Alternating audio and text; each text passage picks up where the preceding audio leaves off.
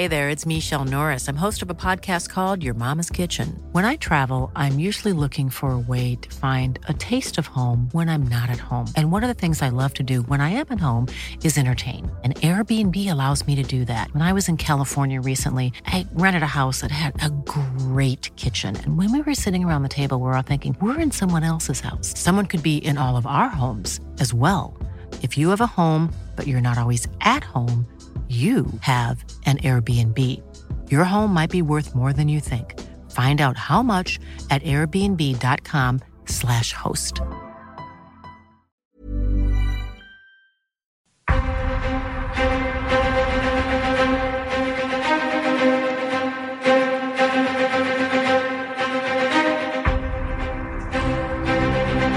Saludos solemnes y formales a todas las criaturas cientófilas de la galaxia. Les damos la bienvenida al Salón de Actos del Museo de la Ciencia y el Cosmos de Tenerife para el gran evento que todas llevan un año esperando. La gran gala de los premios Señal y Ruido, nuestros tradicionales galardones que ya cumplen cuatro años desde su instauración.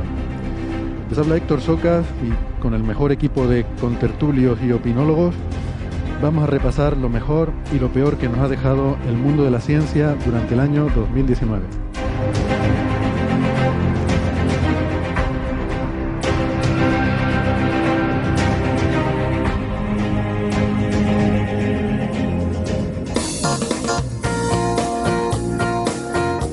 Pero antes, permítanme un minutito solo para recordarles que estamos en muchas plataformas de internet. Nos pueden encontrar, además de la radio, en Evox, en Spotify, en Google Podcast, en Apple Podcast, en TuneIn y en más sitios. Que además ahora estamos también en Lecton. No dejen de suscribirse porque no les cuesta nada y así no se pierden ningún episodio. Y si les gusta el programa, pues siempre les agradecemos que le den al botoncito de me gusta, que eso nos da, nos da visibilidad y nos da vidilla. Nuestra página web es señalirruido.com, con ñ y todo junto, señalirruido.com. Y nos pueden seguir en redes sociales, que estamos en Facebook, en Twitter y en Instagram, y estamos encantados ahí de compartir cosas y de atender sus preguntas, sus dudas, sus críticas. Y en Facebook está el Club de Fans. Em, recuerden también que pueden asistir como público a las grabaciones de Coffee Break aquí en el Museo de la Ciencia y el Cosmos. Y eh, si son fans del programa pueden entrar gratis. Solo tienen que enviarnos un correo a la dirección oyentes arroba señalirruido.com y seguir en redes sociales tanto a Coffee Break como a Museos de Tenerife. Si cumplen los requisitos, les incluiremos en la lista de fans que pueden entrar gratis al museo para venir a la grabación.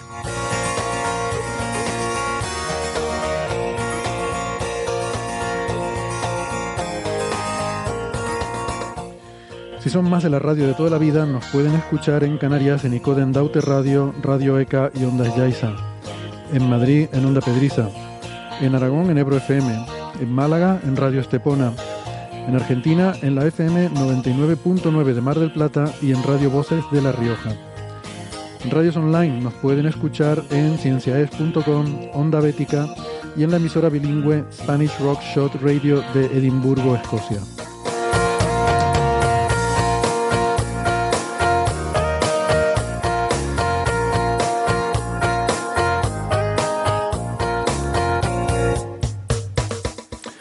Hoy para este evento tenemos una tertulia muy concurrida.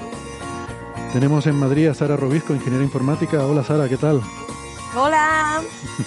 Quitando rápidamente el, el- el mute del micrófono, pero ha quedado bien, no se ha notado la pausa. En Málaga tenemos a Francis Villatoro. Hola Francis. ¿Qué tal? Aquí estamos. Muy bien. Pues Francis es físico, informático y doctor en matemáticas. En Australia tenemos a Ángel López Sánchez. Hola Ángel, ¿qué tal? ¿Cómo estás? Hola, ¿qué tal? Muy buenas madrugadas, noches, días, tardes o lo que toque. Ángel es astrofísico de la Universidad de Macquarie y el Australian Astronomical Optic. En Valencia está Alberto Aparici. ¿Qué tal, Alberto? Hola, hola, muy bien, con un día frío pero soleado en este lugar del mundo en concreto. Muy bien, Alberto es, es físico y es eh, comunicador científico del Instituto de Física Corpuscular de Valencia. Y en Barcelona tenemos a Ignacio Crespo. Hola, ¿qué tal, Ignacio? Muy bien, muy bien. Por aquí. Muy bien, nuestro, nuestro médico de cabecera. Em, bueno, las direcciones de Twitter, eh, Ignacio Crespo es arroba S de Stendhal con H intercalada. Creo que era entre la D y la A, siempre me lío con eso. Sí, Sí. exacto. Alberto Aparici es arroba ciencia brújula. Ángel es arroba el lobo rayado con subguiones en vez de espacios. Francis es arroba emule news. Y Sara es arroba sararc83. Vale. Bien, pues em, hechas las presentaciones, mm, un par de cositas breves que tenemos antes de, entrar en, en materia. Eh, y quisiera empezar por un mensaje que acabo de recibir, que me ha pasado en Eferchiti, el ganador del concurso del Club de Fans del Solsticio de Invierno es eh, Andrés Brotons Llach, eh, que es eh, bueno, una de las personas que había acertado, que había respondido correctamente la pregunta que se planteaba en el concurso, que ahora no me acuerdo cuál era, y entre los que respondieron correctamente se, se hacía un sorteo. Entonces, eh, bueno, pues esto es un tema del club de fans que yo no tengo ni idea, supongo que habrá algún, algún premio, alguna cosa simbólica. eh, no, no va a ser un apartamento en Torrevieja ni, ni, un- ni una vuelta al mundo, pero, pero bueno, eh, algún detallito. Eh, más cosas breves. Eh, Sara, creo que nos estabas comentando algo antes fuera de micro que igual se podía, le podría interesar a los oyentes. Sí, igual los interesa. La empresa 3D Booth de cursos online eh, ha cerrado y en su web tenéis todos los cursos que han hecho a lo largo de los años eh, gratuitos. Están en formato WinZip para descargar y los descargáis y ya está. Si notáis al hacer doble clic que os da error la página porque el servidor está ocupado, es insistir. Bueno, si la empresa ha cerrado, es posible que en algún momento empiece a dar error porque ya nadie mantiene esa dirección. Claro, bueno, claro, es porque cierre, pero no, no, da error de servidor ocupado porque hay mucha gente descargando. Vale. En fin. 3D Booth o 3D Bath es 3DBUZZ. Sí, Es como Buzz Lightyear, pero en 3D y sin el Lightyear. vale. sobre todo están enfocados a programación de videojuegos Mm. y diseño 3D. Vale, otra cosita breve, eh, es una cosa que bueno que ya se rumoreaba, pero parece que ya va a ser oficial, el, el futuro gran telescopio para surveys, para catalogados sinópticos del cielo, el LSST, que son las siglas abominables de Large Synoptic Survey Telescope, o sea, el gran telescopio para eh, cartografiados sinópticos eh, que está muy bien, va a ser un, telescopio muy interesante porque quizás es el, exponente este de- del signo de los tiempos, ¿no? de la astronomía que tiende a buscar las cosas que varían en el, en el universo, ¿no? la, lo que se llama astronomía en el dominio temporal. Bueno, pues se va a rebautizar con un nombre mucho más adecuado como el Observatorio Vera Rubin, ¿eh? que creo que creo que es muy, eh, muy adecuado y que creo que es un homenaje mm, bastante merecido para bueno, una de las astrónomas más importantes de la historia, a la que siempre pues quizás se le se reivindicó que quizás podía haber tenido algún eh, no sé al- algún reconocimiento mayor, ¿no? ¿No os, no os parece, yo, yo tengo eh, esta sensación, o sea, que el Vera Rubin me parece fabuloso, ¿eh? Pero ¿no os parece que Henrietta Leavitt eh, tiene, está también faltando alguna cosa con el nombre de Henrietta Leavitt, que a mí me parece Sí. las personas más importantes en la historia de la astronomía, así, así de buen rollo? Seguramente, pero yo creo que Henrietta Leavitt ya ha prescrito. Ya, ya pasó Ah, claro. mucho tiempo. Ya da igual, ¿no? ya entiendo. Vera Rubin es más reciente, ¿no? Eh, Sí, eso es verdad. sí. De todas Sí, formas, está, está aún en la memoria de mucha gente. mm, de todas formas, ya era hora de que se pusieran nombres decentes a los telescopios, porque ¿qué es eso de telescopio grande, telescopio muy muy grande, telescopio un poquito más grande? Es que no es serio, no es serio. Esas Pues, son las pero cosas es- del, es del muy Observatorio. Europeo Austral.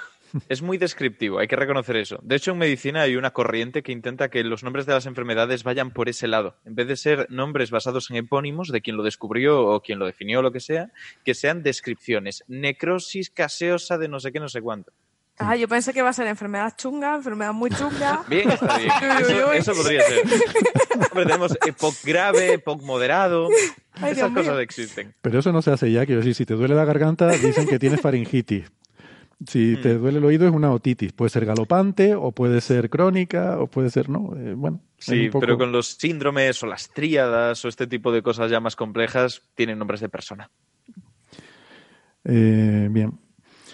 Y, Yo bueno, sí, me- antes de movernos de tema, si me permite un, un apunte, no sé si también habéis visto que a una de la última eh, nota de prensa del telescopio espacial Hubble, la imagen de la galaxia que se ha sacado, UGC 2885, se le llama también ya la galaxia de Vera Rubin. sí. Eso también. Eh, precisamente porque fue una de estas galaxias, una galaxia espiral bastante grande, bastante com- comparada con la Vía Láctea, eh, una- dos veces y media o tres veces y media la, la Vía Láctea y casi diez veces más de estrellas. Y, y hemos tenido unas nuevas observaciones con el telescopio espacial Hubble y la han hecho pública ahora en, en- en el Congreso de principio de año de la Sociedad Astronómica Americana. Estadounidense, y- diría yo, pero sí. Eh, estadounidense, perdón. Sí, pero como, como es la AAS, Sí, sí. la Astronomical, eh. American Astronomical Society, pues por eso he traducido mal. Pero sí, Sí, pero es yo, tengo el, en fin, yo tengo la manía esta de que el eh, eh, American en inglés no se traduce como americana, sino como estadounidense. ¿no? Ellos- No, pero yo siempre lo hago. Siempre, siempre lo hago. O sea, para mí América es el continente y, y- y el, y el país es Estados Unidos. Pero lo que, lo que iba también a decir, que simplemente por, por, por la nota que me ha parecido súper curiosa, el, el- el investigador principal de este, de este estudio es Bene a Holberta, de la Universidad de Louisville, en Kentucky, que es bastante activo en Twitter y observar esta galaxia salió como una iniciativa entre varios astrofísicos en Twitter Fíjate. que se propuso, que se propuso eh, oye, pues en honor a la muerte, después de la muerte de Vera Rubin, ¿por qué no intentamos hacer algo en su memoria? Y se, se movió todo a través de Twitter, se solicitó tiempo al telescopio espacial, se le dio el tiempo y ahora han sacado la imagen, no el, no el artículo científico, todavía están con el artículo científico, no está ni siquiera mandado a la revista. Pero la imagen, pues la verdad que está muy, muy, es muy bonita, vale la pena echarle un ojo. Precisamente dedico a esta galaxia el artículo que publicó este domingo en el Soco de Astronomía en Diario Córdoba. Muy bien. O sea, que dices que de vez en cuando salen cosas buenas de Twitter y todo. Está bien, No, sí, sí, sí. De vez en cuando salen cosas buenas. de vez en cuando. Bueno, y luego eh, también simplemente quería referirles al próximo episodio, quizás la semana que viene, espero que con tiempo podamos hablar de varios temas que han salido en medios de comunicación eh, en las últimas eh, semanas, que eh, bueno, pues que veo que tienen a mucha gente preocupada porque han tenido mucha repercusión mediática y que tienen que ver con cosmología en general. Hay tres básicamente. Eh, uno sobre la eh, supuesta expansión anisótropa, eh, una anisotropía en la expansión acelerada del universo. Otro sobre que hablan por ahí de grietas en el universo, eh, sobre defectos topológicos. Y otro sobre un supuesto error en las hipótesis básicas para, eh, para obtener evidencia de la energía oscura. Entonces, bueno, estas cosas las hablaremos la semana que viene, espero, mm, en más detalle. Aunque de este último tema, como sé que Ángel ha trabajado en cosas parecidas, pues eh, igual podíamos aprovechar y quizás brevemente Ángel nos puede decir algo, porque se trata de un trabajo, si no recuerdo mal, de unos investigadores chinos. Eh, no, no tengo aquí los detalles ahora mismo porque no, no pensábamos tratar el tema hoy, pero mm, en el que dicen que puede haber una dependencia del brillo de las supernovas tipo 1A, que son las que se usan en cosmología, las que se usaron originariamente para determinar la existencia de esta energía oscura, pues que esto podría depender de la composición química de la estrella, lo que llamamos la metalicidad. Yo recuerdo que aquí habíamos estado hablando en algún momento con Ángel, que creo que codirigiste una tesis doctoral eh, sobre el tema, y bueno, que habías también mirado sí, un poco sí, eso. ¿no? sí, estuvi- lo estuvimos mirando y desde luego lo que sí salía era que, lo- según los datos que habíamos conseguido, era que no eh, había cierta dependencia de forma que la, a ver si lo digo bien, que si tenía menos menos cantidad de metales, o sea, todo lo que nos, menos composición química, men- menos eh, menos rico en composición química, menos eh, todo lo que no sea hidrógeno y helio, es lo que decimos metales en astronomía, que son productos de la formación de, las estrellas, eh, no se producen en el Big Bang. Y entonces, pues si eran menos metálicas, tenían un brillo un poco más alto que las que son más metálicas, que son las, digamos, las que son como, con composiciones químicas parecidas a las del Sol, que tenían un brillo un poco más bajo. Pero es poco, es un poco. Lo que pasa es que sí puede ser un pequeño sistemático más que si no se corrige, sobre todo a la hora de hacer grandes análisis estadísticos, pues uno que están metiendo sistemáticamente un tipo de error. Eso sí, eso fue el resultado de la tesis doctoral que Mercedes Moya, astrofísica del CIEMAT en, Madrid, en España, y yo codirigimos al astrónomo eh, Manuel Moreno Raya y publicamos varios artículos al respecto y también tuvo cierta repercusión en su momento, en 2015, 2016, 2017. Bueno, pues ahora hay otra gente que lo ha reinventado pero ellos sí que dicen que está todo mal y que la cosmología está en crisis. No creo que llegue tan, a tanto el... No, he tenido posibilidad de ver el artículo. De hecho, mis primeras noticias sobre esto es ahora esta conversación contigo. Ah, bueno, y hace 20 minutos cuando miré lo, de lo que, iba, que, que habías puesto este temita en el documento que iba de la cosa que iba a hablar. Te paso el preprint por si te interesa, pero... Sí, sí, pásamelo y si quieres pues ya en un siguiente programa y pues lo, discutimos, un poco con más profundidad. Muy bien.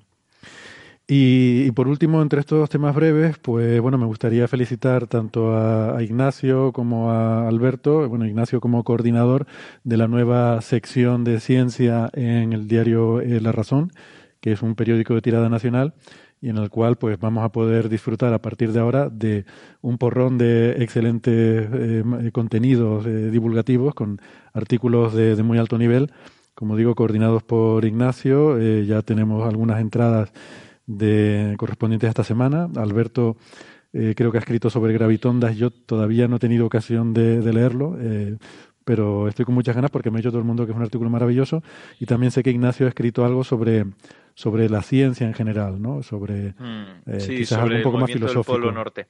Mm. También. Cuéntanos un poco sobre esto. Sobre el proyecto, sobre los artículos. Vamos a empezar por el eh, proyecto y luego bajamos los sí, artículos. Sí, sí, sí, estoy de acuerdo. El proyecto es algo que nos surgió, de hecho, se lo propusieron en un primer momento a Alberto y Alberto habló conmigo y bueno, pues más o menos pensamos que podíamos organizarlo así, mm, creamos un equipo y al final somos no solamente nosotros, sino también Dani Gómez de Amloy, el canal de Neuromagia, que es una persona que escribe fantásticamente y tiene mucha experiencia, y Jordi Pereira de Ciencia de Sofá, que posiblemente sea más conocido y también le avala todo su recorrido. Entre los cuatro estamos intentando crear una sección de ciencia diferente porque no pretendemos dar solamente noticias, sino contar historias, historias de ciencia que puedan atraer, que puedan llamar la atención y ser curiosas, que no dependan de Te voy a decir una cosa, eh, al principio me lo propusieron a mí, pero mi caché no se lo podían permitir. Mm, Entonces dijeron, cuando les Tú les dijiste, ¿un segundo plato? Ah, espera. Y de hecho al principio fue a Francis, o sea, vamos a ir haciendo así. No, pero. No, por el dinero que les pedí, dijeron, para eso podemos conseguir cuatro becarios por eso. Exacto. No, pero la verdad es que era una sección un poco arriesgada con el planteamiento que, queríamos hacer, el no depender de la actualidad, el intentarle dar un formato más narrativo, más de contar historias y una cosa que tiene curioso al final, que es que en todos los artículos de este grupo que coordino, vamos a incluir las referencias bibliográficas. No todas las que usemos, pero tal vez las más relevantes. Para que la gente se acostumbre y entienda que las cosas vienen de algún sitio. Y justo encima de eso, una sección que es que no te la cuelen que va a ser una especie de bullet points sobre las cosas que se suelen contar mal de estos temas en cualquier otro sitio donde tal vez no estén tan familiarizados. Ostras, ¿sabes lo que deberías hacer? Que sería un puntazo, lo que pasa sería más trabajo, pero eh, hacer que haya revisión por pares también de tus artículos. Ya, sería fantástico. Lo que sí que tenemos es para los artículos que se nos escapen un poco de lo que podamos controlar o las dudas, hemos creado una lista con expertos que nos puedan echar un cable. Con yo, yo aspiro, yo aspiro para que el procedimiento sea completamente consistente, que en algún momento en el que no te la cuelen se enmiende la plana al propio artículo que acabas de leer. Ojalá. perfecto. Eso Ojalá. es meta referencia. Yo en el del domingo hago algo así porque aprovecho para recalcar una de las cosas que he dicho por si acaso. Básicamente viene a decir que igual todo lo que habéis leído mm, dentro de dos años se cae. Así que mm. todas esas cosas creo que son interesantes porque te dejan ver que a veces el conocimiento es temporal porque es por aproximación y en hmm. cuestión de unos días, unas semanas o unos meses puede cambiar por completo. Por ahora tenemos la suerte de que está funcionando sorprendentemente bien. Y yo estoy muy adicto a las estadísticas de la razón porque me han dado el juguetito y eh, es infinitamente mejor a cualquier cosa que hubiéramos podido esperar. Es un porcentaje del 4% de todas las visitas que recibe la razón. Es muchísimo para acabar de empezar. Doy fe, doy fe de que Ignacio manda pantallazos de las estadísticas a las dos y media de la madrugada. Sí. Eso es clase de ilusión. Pero criatura del Señor, hombre, que hace a las dos y media de la mañana despierto. Le mando a refrescar a la página. Dice, mira, uno más, uno más que lo ha leído. Escribiendo el de lunes de dentro de dos semanas.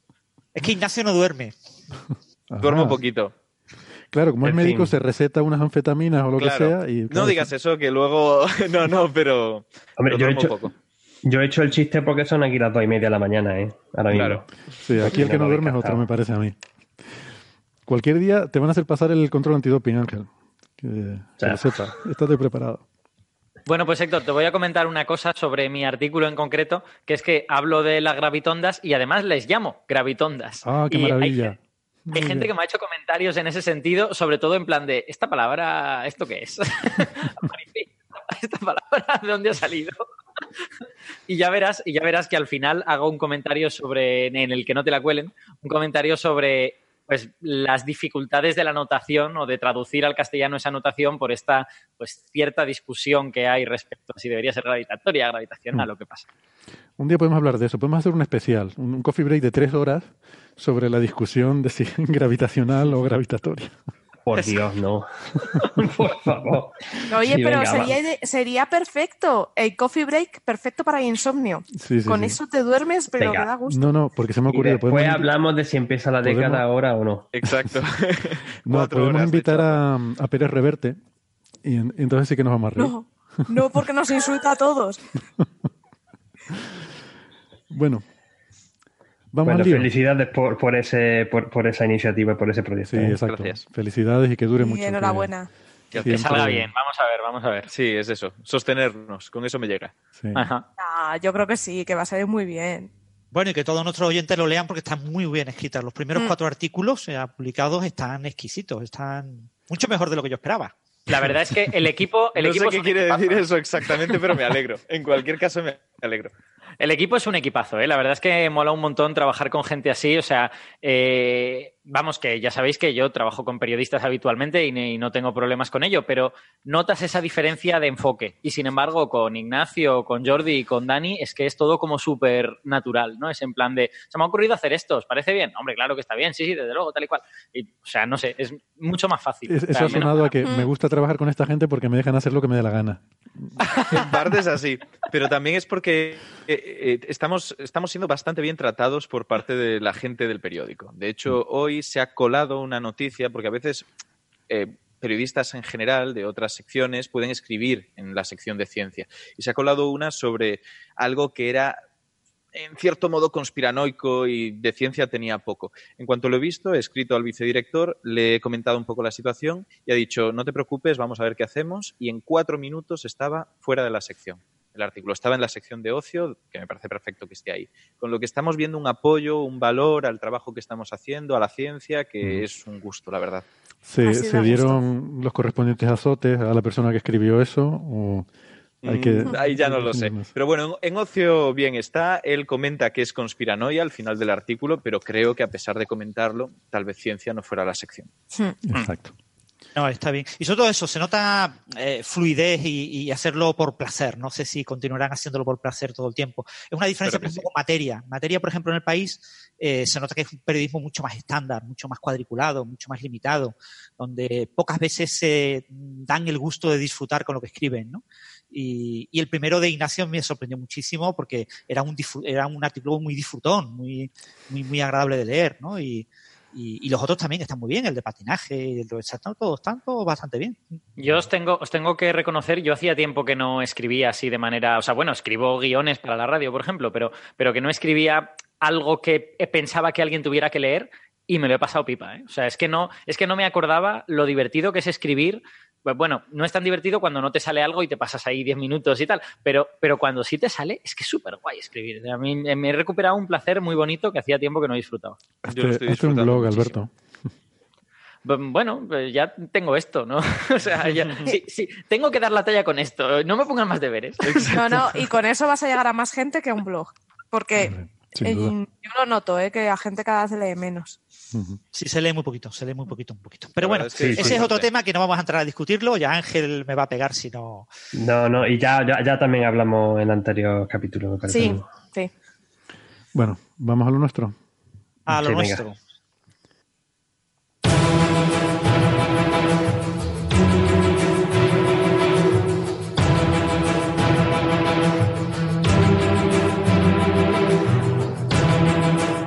Comienza aquí la cuarta edición de los premios Señal y Ruido. Sometemos a juicio a las candidaturas nominadas en este 2019. Y será un juicio sumarísimo, porque empezamos con el sumario de las candidaturas y es un poco largo.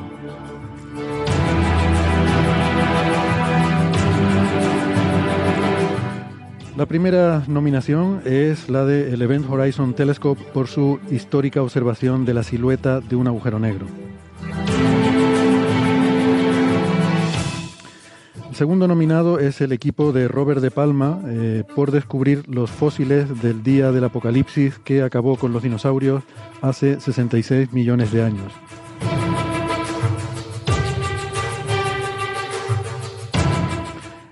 Hiroyuki Imachi, Masaru Nobu y su equipo están nominados por cultivar por primera vez una arquea del fondo marino muy emparentada con los eucariotas.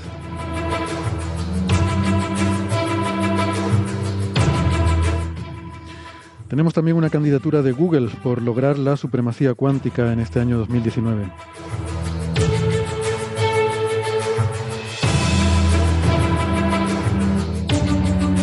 Para el premio Ruido tenemos las siguientes candidaturas. En primer lugar, Eleonora Di Valentino y sus colaboradores por afirmar en un paper que el universo tiene geometría curva.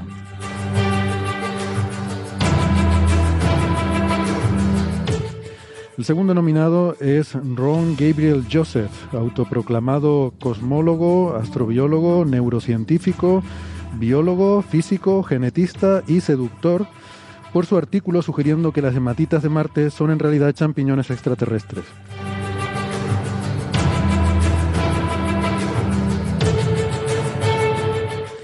Tommy Tenkanen está nominado por su nota de prensa en la Universidad Johns Hopkins postulando que la materia oscura precedió al Big Bang.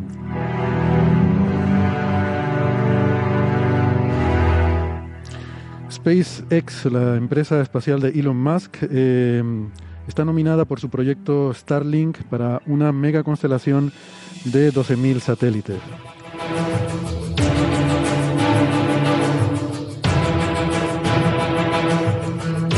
Y la última candidatura es la de Sabine Hosenfelder por sus declaraciones en contra de los aceleradores de partículas y contra casi cualquier cosa que esté establecida en la física en general.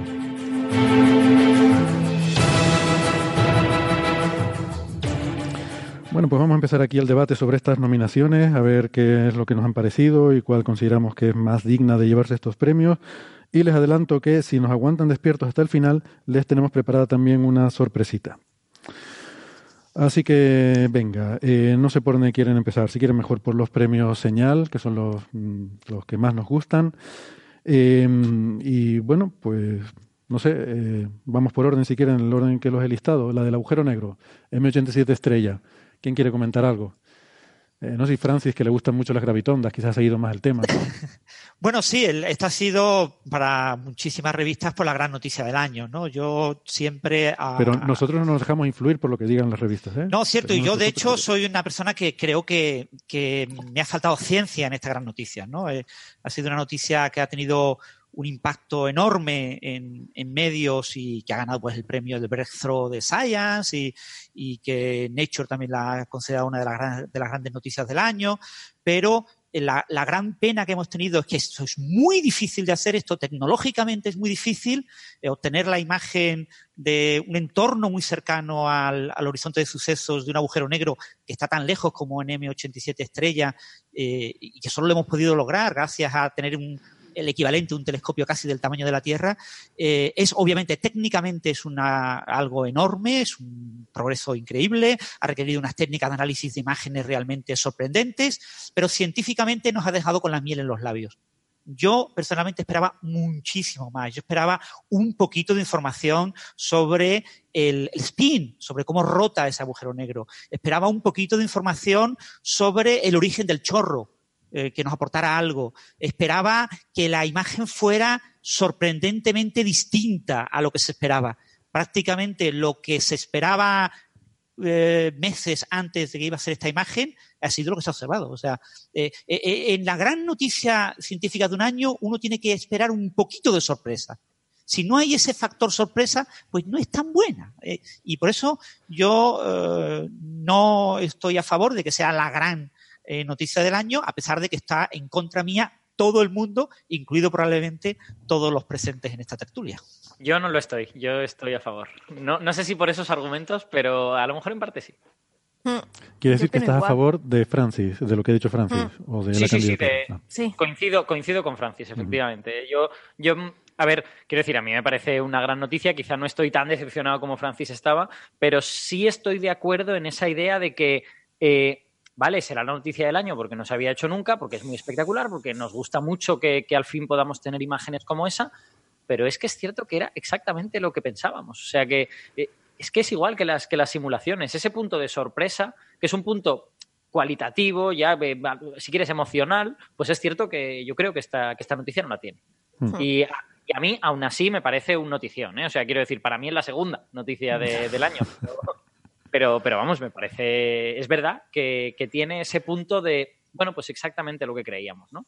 Pero podríamos haber dicho lo mismo del bosón de Higgs en el año 2012, ¿eh? O sea, eh, la noticia más esperada de los últimos 50 años, ¿no? No, porque con el bosón de Higgs hubo una enorme sorpresa. La es masa, es verdad. Nadie nunca esperó que fuera la masa que está justo en la mitad entre supersimetría y modelo estándar, que está justo en el borde de la de metastabilidad del vacío, que, eh, o sea, la- la- los 125 gigaelectronvoltios, eh, muy poca gente los esperaba, ¿no? Eso sí fue una gran sorpresa.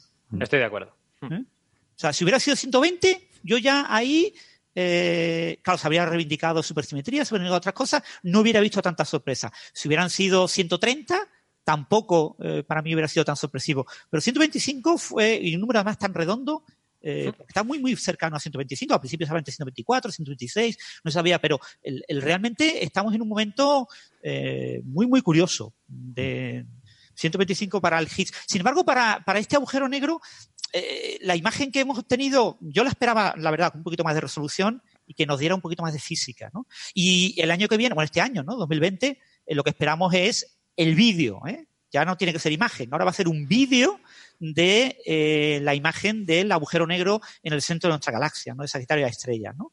Veremos un poquito, una imagen muy parecida, eh, solamente de una especie como de arco, una especie como de, de, de boomerang, entre comillas, eh, y- Claro, y porque, porque en, este caso lo ligeramente estaremos, moviéndose. en este caso lo estaremos viendo de canto, ¿no? Entonces Sí. podremos ver solo la parte que se acerca hacia nosotros, la otra estará oscurecida. Bueno, Eso es lo que ojo, se el, el de M87 estrella lo estamos viendo un poco de canto también. O sea, el hecho de que la imagen parezca así como un anillo, eso es por la forma esta, la distorsión del efecto lente. Pero el disco mm, no lo estamos viendo, eh, o sea, ese anillo que vemos no es el disco de acreción, es la luz que está, eh, que es, digamos, mm, cuya trayectoria es distorsionada por el agujero negro y nos llega de todo alrededor del agujero negro, ¿no? Pero si vemos que hay una zona más brillante y una zona más oscura, eso es lo que nos indica la orientación del disco. La, la zona más brillante está viniendo hacia nosotros al rotar y la zona más oscura está alejándose de nosotros al rotar por efecto de enfoque relativista, ¿no? O sea que... Sí, pero si, si no eso. Sí, recuerdo eso mal, es en- si no recuerdo mal, la inclinación de M87 estrella, o sea, no es no está eh, face on hacia nosotros, pero, pero vamos, eh, casi casi, ¿sabes? Ah, vale. No, pero tiene cierta inclinación porque si no, no se vería también el chorro. Cierto. El chorro en imágenes ópticas, en imágenes de radio, ¿eh? no me refiero a la imagen de, Sí. que se consiguió con de, de la sombra, la silueta del agujero negro. Sí. Y Y el cambio de brillo también la indica inclinación de- creo que. Creo recordar que la inclinación del chorro respecto a la línea de visión era de 15 grados o algo por el estilo. No. Bueno, el- eso es un gran problema. Eh, digo, el gran problema que tiene esta imagen es que nos ha dado muy poca ciencia y entonces mm, realmente no sabemos qué inclinación tiene. ¿Vale? No lo sabemos. no, no, pero no, no a partir de la imagen, sino a partir de, de medidas de Ahí rayos. está. O sea, la idea es, eh, toda la información sobre el chorro nos hace pensar que es transversal al, al disco de acreción de materia y entonces a partir de eso inferimos que el ángulo de inclinación de esta imagen debe de corresponder pues, a unos 17 grados respecto a la visión de la de línea de visión de la Tierra. Pero la propia imagen no nos ha dado eh, información. Es, es la pena de esta imagen. Nos da muy, muy poca información. ¿no? Mm. Nos dice el sentido de giro, porque el brillo está en un lado y no está en el otro, pero eh, no nos da mucha más información y es una pena. Pero había, Eh, se habían sacado algunos parámetros del ajuste, ¿no? Si no recuerdo mal, creo que la inclinación era uno de ellos, pero no, no, no estoy seguro pero con, con cuánta precisión la se daba. incertidumbre era enorme, no recuerdo, eh, lo tengo que mirar, pero era, era terrible, o sea, y, y lo que se hacía era suponerla, ¿vale? Mm. O sea, había que pon- imponer ciertos parámetros para poder eh, deducir cosas, porque realmente la información que hemos tenido es muy, muy, muy pobre, muy pobre, ¿eh?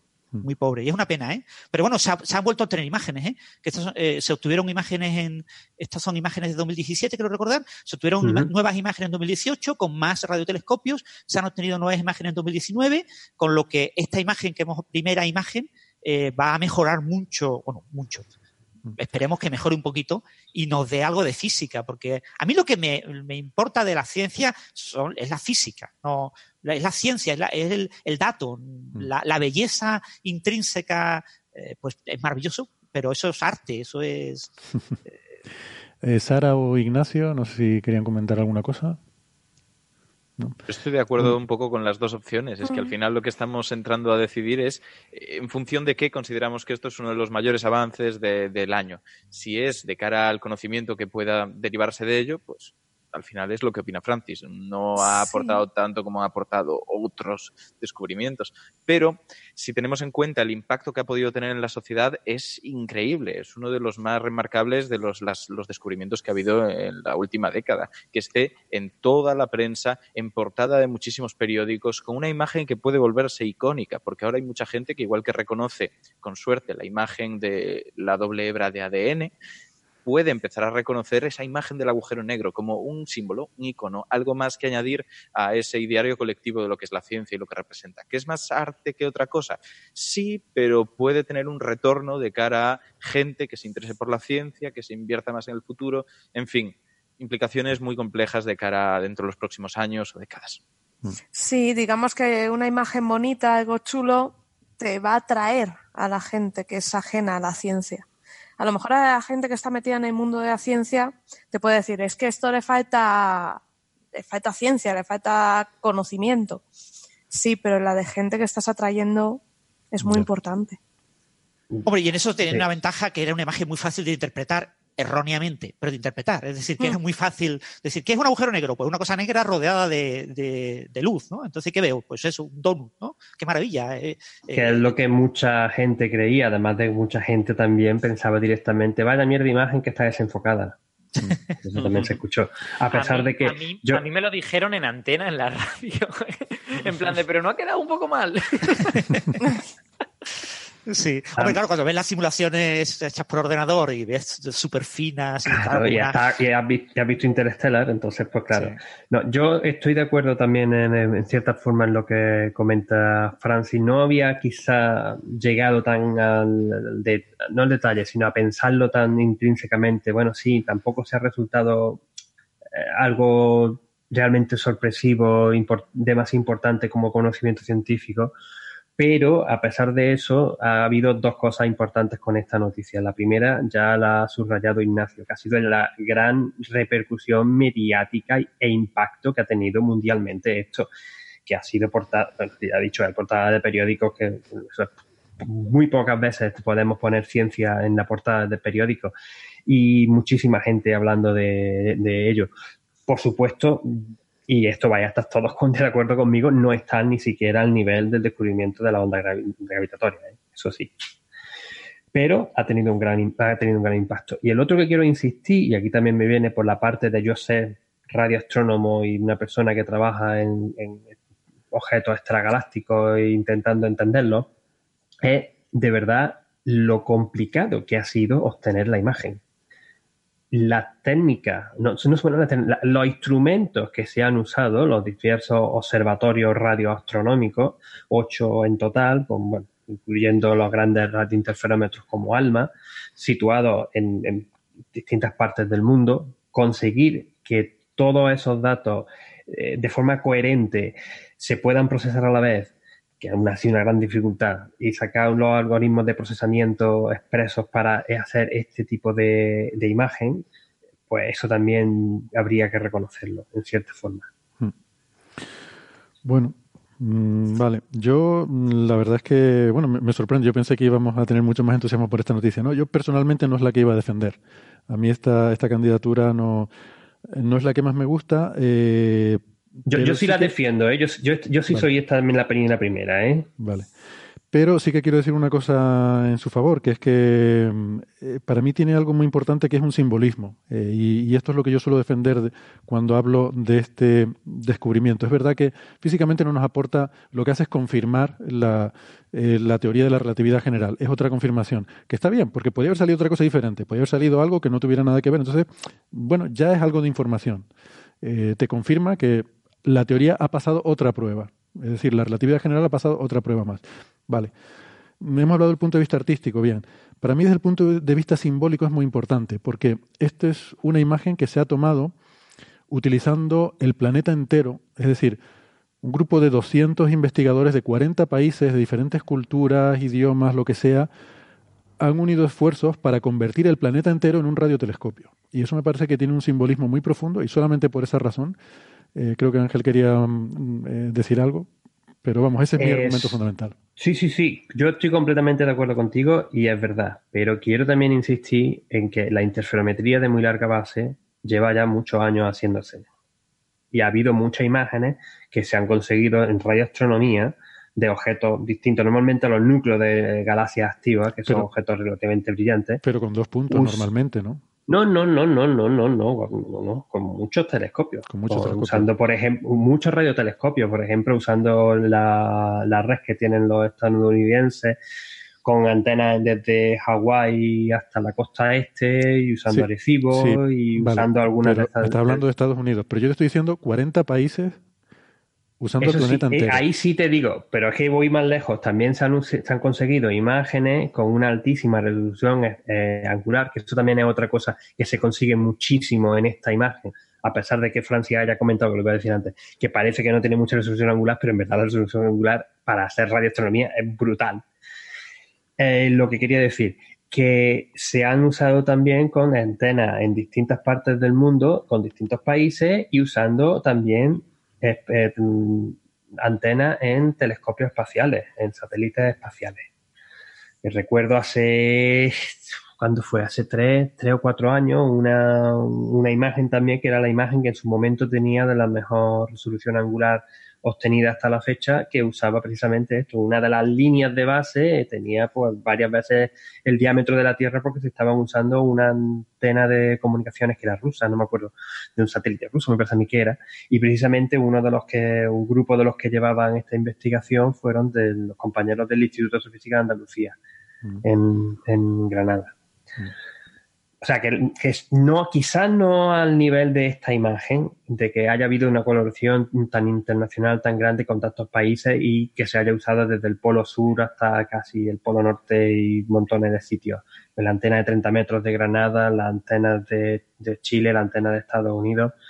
Pero eh, cosas así se han hecho antes pero no tan grande. Pero no han, no han, tenido la repercusión que han tenido esta imagen, porque esta imagen es icónica por lo que ha conseguido y por lo que llama la atención al público de que sea una cosa, un agujero negro, que bueno, esto ya... Pero, pero a ver, no me ha quedado claro, pero tan grande, a esta escala se ha hecho antes, o sea, 40 países, 200 investigadores. Yo no te, no te puedo decir a ciencia cierta de que sean tantos países, no creo que sean tantos países pero sí te puedo decir que es casi seguro que del orden de 10, sí. sí. Del orden de 10 países, gente investigando para. Pero no tiene, no tiene, o sea, no tiene gran repercusión. Gente, pues que de, de, Australia, de los Países Bajos, de Estados Unidos, españoles, europeos, sudamericanos. Sí, seguro, segurísimo. Te lo puedo intentar buscar, buscarte referencia y te lo comento para otro episodio. Pero yo estoy bastante convencido de que ese tipo de imágenes, insisto, no con la espectacularidad, a pesar de que esté desenfocada.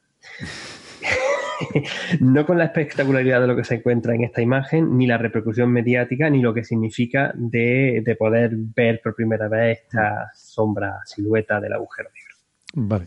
De un agujero pues eh, yo es que eso lo valoro mucho, ¿no? Eh, también lo comentamos cuando lo de la Kilonova, que ese gran esfuerzo internacional que hubo, que fue todavía mayor, pero no fue una digamos que no fue una colaboración tan estrecha entre todos esos diferentes grupos, sino que un poco, pues cada uno observaba, se da la alerta y cada uno intenta observar y luego, pues más o menos se ponen en común los resultados, pero aquí sí que tiene que ser un trabajo muy coordinado eh, de, todos estos instrumentos para poder obtener el resultado. ¿no? que no le quiero quitar valor, ¿eh? que no, ni todo lo contrario. Y, e insisto en que la astrofísica precisamente es una de, las ramas, bueno, la ciencia en general, pero en, particular la, astrofísica como parte de la ciencia, donde la colaboración internacional cada vez es más, más importante y donde se ven que se rompen estas barreras. Y entonces, pues en, eso, en eso sí quiero que, quede claro. ¿eh? En eso, mm. lo único que quiero señalar es que ese tipo de colaboración no al mismo nivel, no con la misma repercusión, pero sí se ha hecho antes en otro tipo de objetos que no han tenido ese tipo de impacto en, los medios de comunicación y en la gente. Te entiendo. Lo, que quería decir es que esto luego me gusta hilarlo con cosas como ciencia en el Parlamento, esta iniciativa que creo que son cosas que la ciencia también puede contribuir al resto de la sociedad, no solo conocimiento, sino también esta experiencia, esta familiaridad eh, con el hecho de que gente de, muchos ámbitos diferentes, de muchas culturas diferentes, de muchos se puedan juntar y, trabajar eh, de forma muy, muy estrecha para conseguir un objetivo, eh, un objetivo común. Bueno, em, ¿alguna cosa más em, sobre esta candidatura? A mí me parece divertido señalar a nivel, no sé si psicológico, sociológico o qué cosa, que hemos señalado, o sea, todos estamos hablando con la sensación de, wow, esto es súper importante y como pidiendo un poco disculpas por decir no nos ha gustado tanto y tal y cual.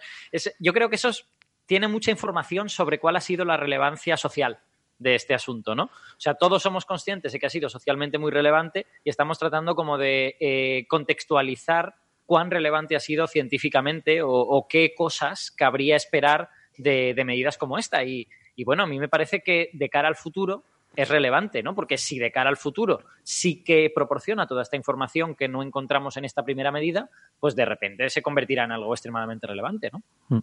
Yo de eso tengo dudas también, ¿no? Y te quería preguntar, eh, Francis, cuando hablabas de que se está haciendo la imagen de Sagitario a estrella, el, de, el, agujero negro central de nuestra propia galaxia, eh, me pregunto si eso va bien, porque se suponía que íbamos a tener imágenes en unos meses y no se ha obtenido nada, mm, es posible, e-, es un problema completamente diferente el de observar. Uno pensaría que es más sencillo el de nuestra galaxia, pero no, no necesariamente. Eh, este, el de M87, se escogió porque era realmente inmenso.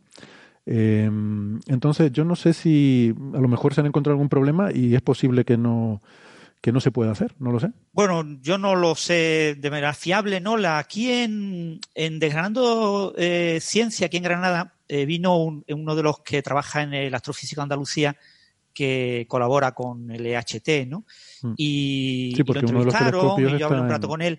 Y bueno, él no quería decir nada, no, no puede decir eh, nada, pero dice que están trabajando y que eh, sabían que iba a ser mucho más difícil obtener la imagen de Sagitario y la estrella porque su objetivo es obtener una película.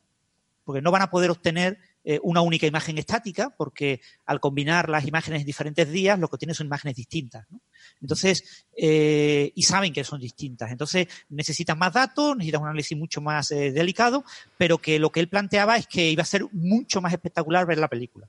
Lo planteaba como que ellos esperan obtener de nuevo un enorme eco mediático con la película, con, con el vídeo de nuestro agujero negro central. ¿no?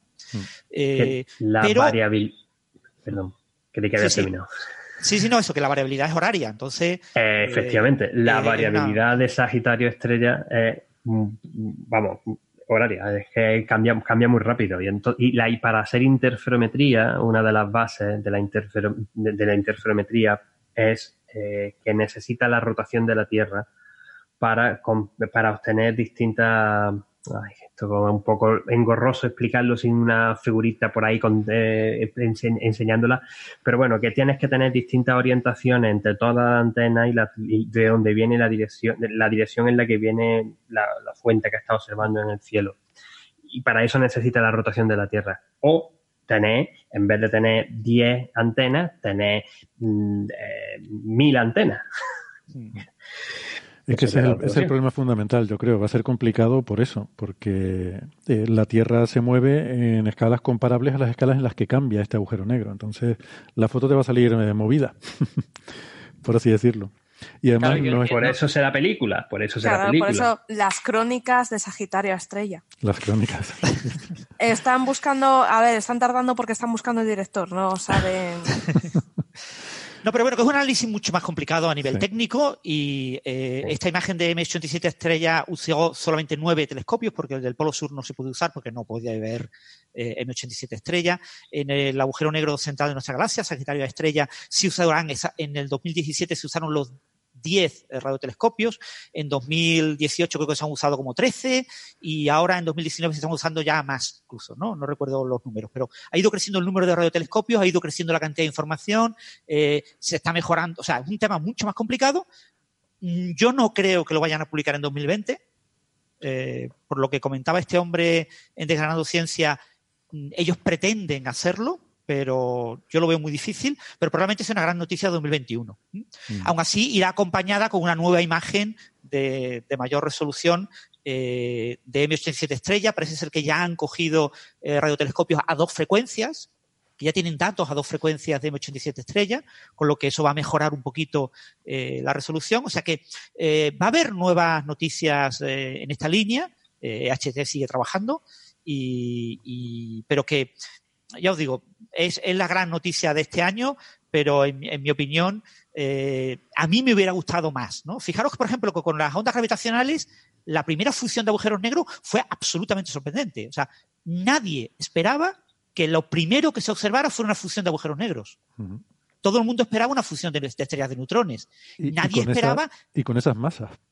Claro, eh, eh, se pudo observar una fusión de agujeros negros porque las masas eran absolutamente eh, enormes comparado con las expectativas. ¿no? Se esperaban agujeros negros de menos de 20 masas solares y, y- y se obtuvieron agujeros negros de 30 a 35 masas solares. ¿no? Entonces, eh, ahí sí hubo un gran factor sorpresa. Por supuesto, la señal era esperada, la señal era de libro que era de libro a vista, eh, que también fue una gran sorpresa que fuera de libro a vista, ¿no? En esta señal del agujero, en esta imagen del agujero negro, es una imagen esperada por los ciudadanos, por el público, por los periodistas, eh, que sea así. O sea, todo el mundo esperaba que la imagen del agujero negro fuera una cosa negra con algo rodeado, pero desde el punto de vista eh, científico esperábamos una señal un poquito más allá, ¿no? Y, y le digo, eh, estamos viendo una imagen lentificada, con lo que lo negro que hay en medio no corresponde al horizonte de sucesos, con lo que, eh, o sea, que la, la- la sensación que tiene o la interpretación de esa imagen que tiene un ciudadano medio mm, es científicamente completamente incorrecta. Entonces, eso ha sido una cosa que ha discutido por mucha gente. Mucha gente dice, no, es que los divulgadores estáis todos en contra de, cómo se ha divulgado esa imagen en los medios, lo importante es que está en los medios. Sí, pero es que muchos medios han metido la pata. Pero muchos medios, como el- el dibujante de XKCD, que se supone que es científico y suele meter pocas veces la pata, metió la pata hasta el fondo. Ah, sí. Hombre, el, el Yo- yo dibujo que presentó fan- no tenía ni, sí. vuelta ni de cabeza. Eh, puso que no eh, la, la zona negra eh, externa correspondía a algo así como la órbita de Plutón. eh, para que le quedara súper de escándalo. Claro, si tú lo interpretas como una broma, es decir, si tú interpretas como que todo lo que ha puesto en la imagen es mentira, se acepta la broma. Pero yo creo que para el público general y para muchísima gente, de hecho, incluso físicos, lo están poniendo en sus charlas, están poniendo esa imagen y están hablando de esa imagen como si fuera correcta. En lugar de decir, señores, esta imagen no tiene ni pie ni cabeza. ¿Vale? Vale. O sea, esto es, claro, eh, es que es todo lentificado, ¿vale? Ah, sí, lentificado, vale, sí. O sea, si tú te olvidas de las escalas, pero, o sea, quiero decir, es una imagen que ha dado pie a, a que algunos divulgadores la critiquemos, eh, sobre todo por cómo se ha planteado en los medios, pero es una imagen que a la gente le ha encantado porque es muy, muy fácil de interpretar. Y, esa es la clave. O sea, la, la ciencia que entra por los ojos o que es fácil de entender es maravillosa porque tiene un enorme impacto en el público. Eh, por desgracia, a veces lleva trampa. ¿no? A veces lo, lo fácil de entender es trasposo. ¿no? Es que eso es lo que duele a veces, que muchas veces lo que se intenta en divulgación es impactar al, al espectador y el rigor falla. Y eso es lo que hay que evitar. Es como la sustentación de un ala, ¿no? La sustentación del ala por la, por la ley de Bernoulli, ¿no? La, la ley de Bernoulli no explica cómo vuelan los aviones. No. Es falso. Ahora bien, a los pilotos de avión le explican en sus libros de texto que así es como vuelan los aviones. A los no, no pilotos quiero, de avión. no quiero entrar en. eh, no quiero abrir ese melón ahora. Pero bueno, no hablamos de ese melón. Pero bueno, que en cualquier caso es espectacular y, y sin lugar a dudas una de las grandes noticias del año. Vale. Alberto, eh, vamos ya poniendo la conclusión. Sí, a nada, una pregunta para Francis. Es que estoy viendo ahora la imagen de XKCD, que yo no le habría prestado demasiada atención. El problema es que eh, lo pone todo muy grande, ¿no? O sea que, o que claro, o sea que Eh, no es tan grande como, como él está poniendo la órbita. Hay un factor de 5. Ah, O sea, tienes que escalar todo su sistema solar en un factor de 5 a pequeño, vale, para que sea real. vale. o sea, la vale. sombra que Pero se ve en la imagen es mucho mayor que el sistema solar, que la órbita de Plutón, vamos, es mucho mayor. Claro, la, la- la imagen lentificada, porque estamos viendo la sombra, no estamos viendo el horizonte de sucesos. El horizonte de sucesos es como eh, entre 4 y 5 veces, depende de la velocidad de rotación del agujero negro, que como no la sabemos, pues no, no podemos decirlo. En el peor caso sería del orden de tres veces o así, pero de- es del orden de tres veces la parte más oscura, ¿no? El diámetro de la parte más oscura, eh, eh, hay que partirlo por tres. Eh, y probablemente mucho más allá, porque un agujero negro supermasivo de esas características, con un gran chorro, con toda seguridad está rotando a gran velocidad con lo que el factor puede llegar a ser cerca de 5. Ujú.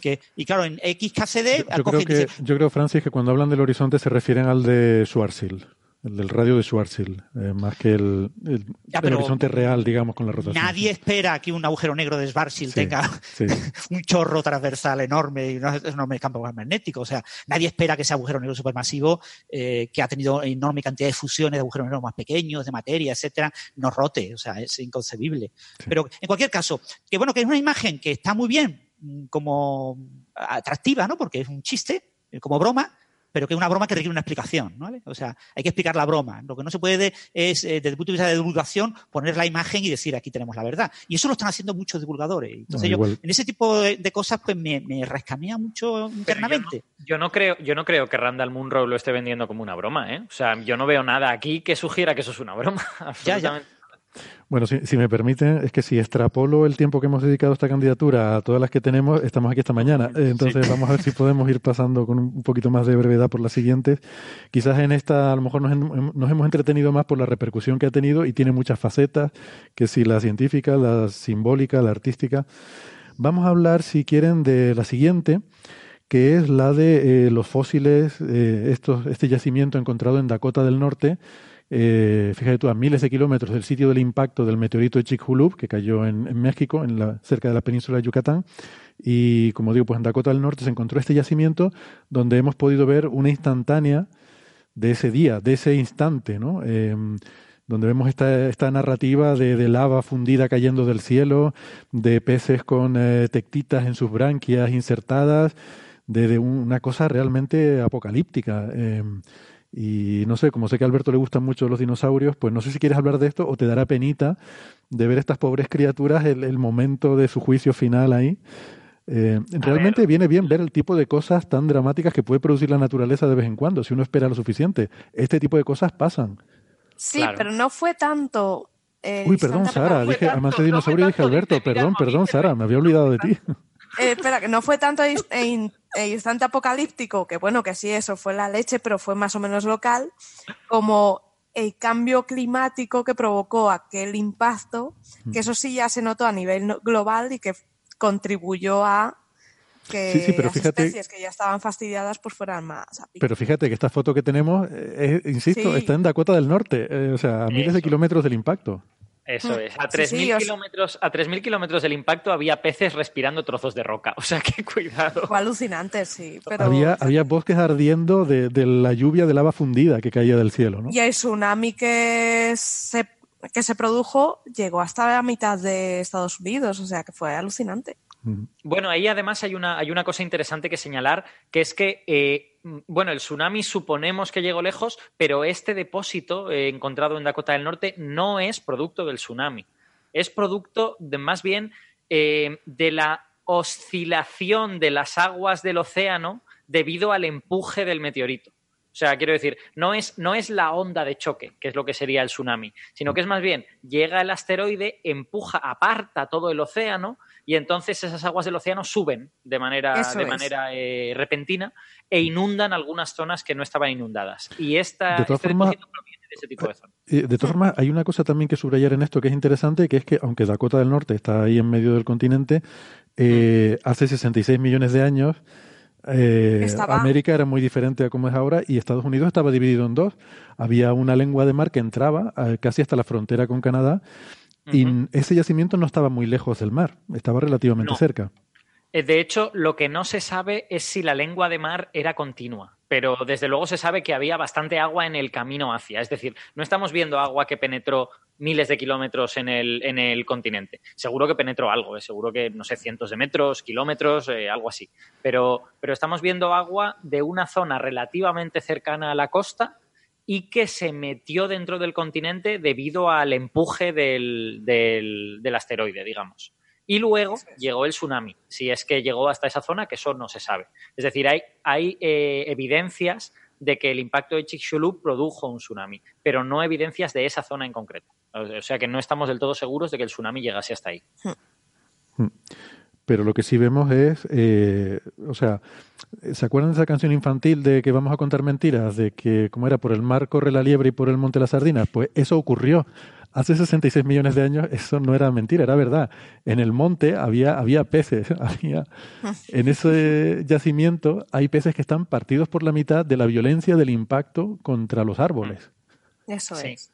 El, a ver, el, yacimiento es muy interesante y, tiene, digamos, varios, ya que nos hemos metido con M87 Estrella, pues ahora yo me veo obligado a meterme también con esto.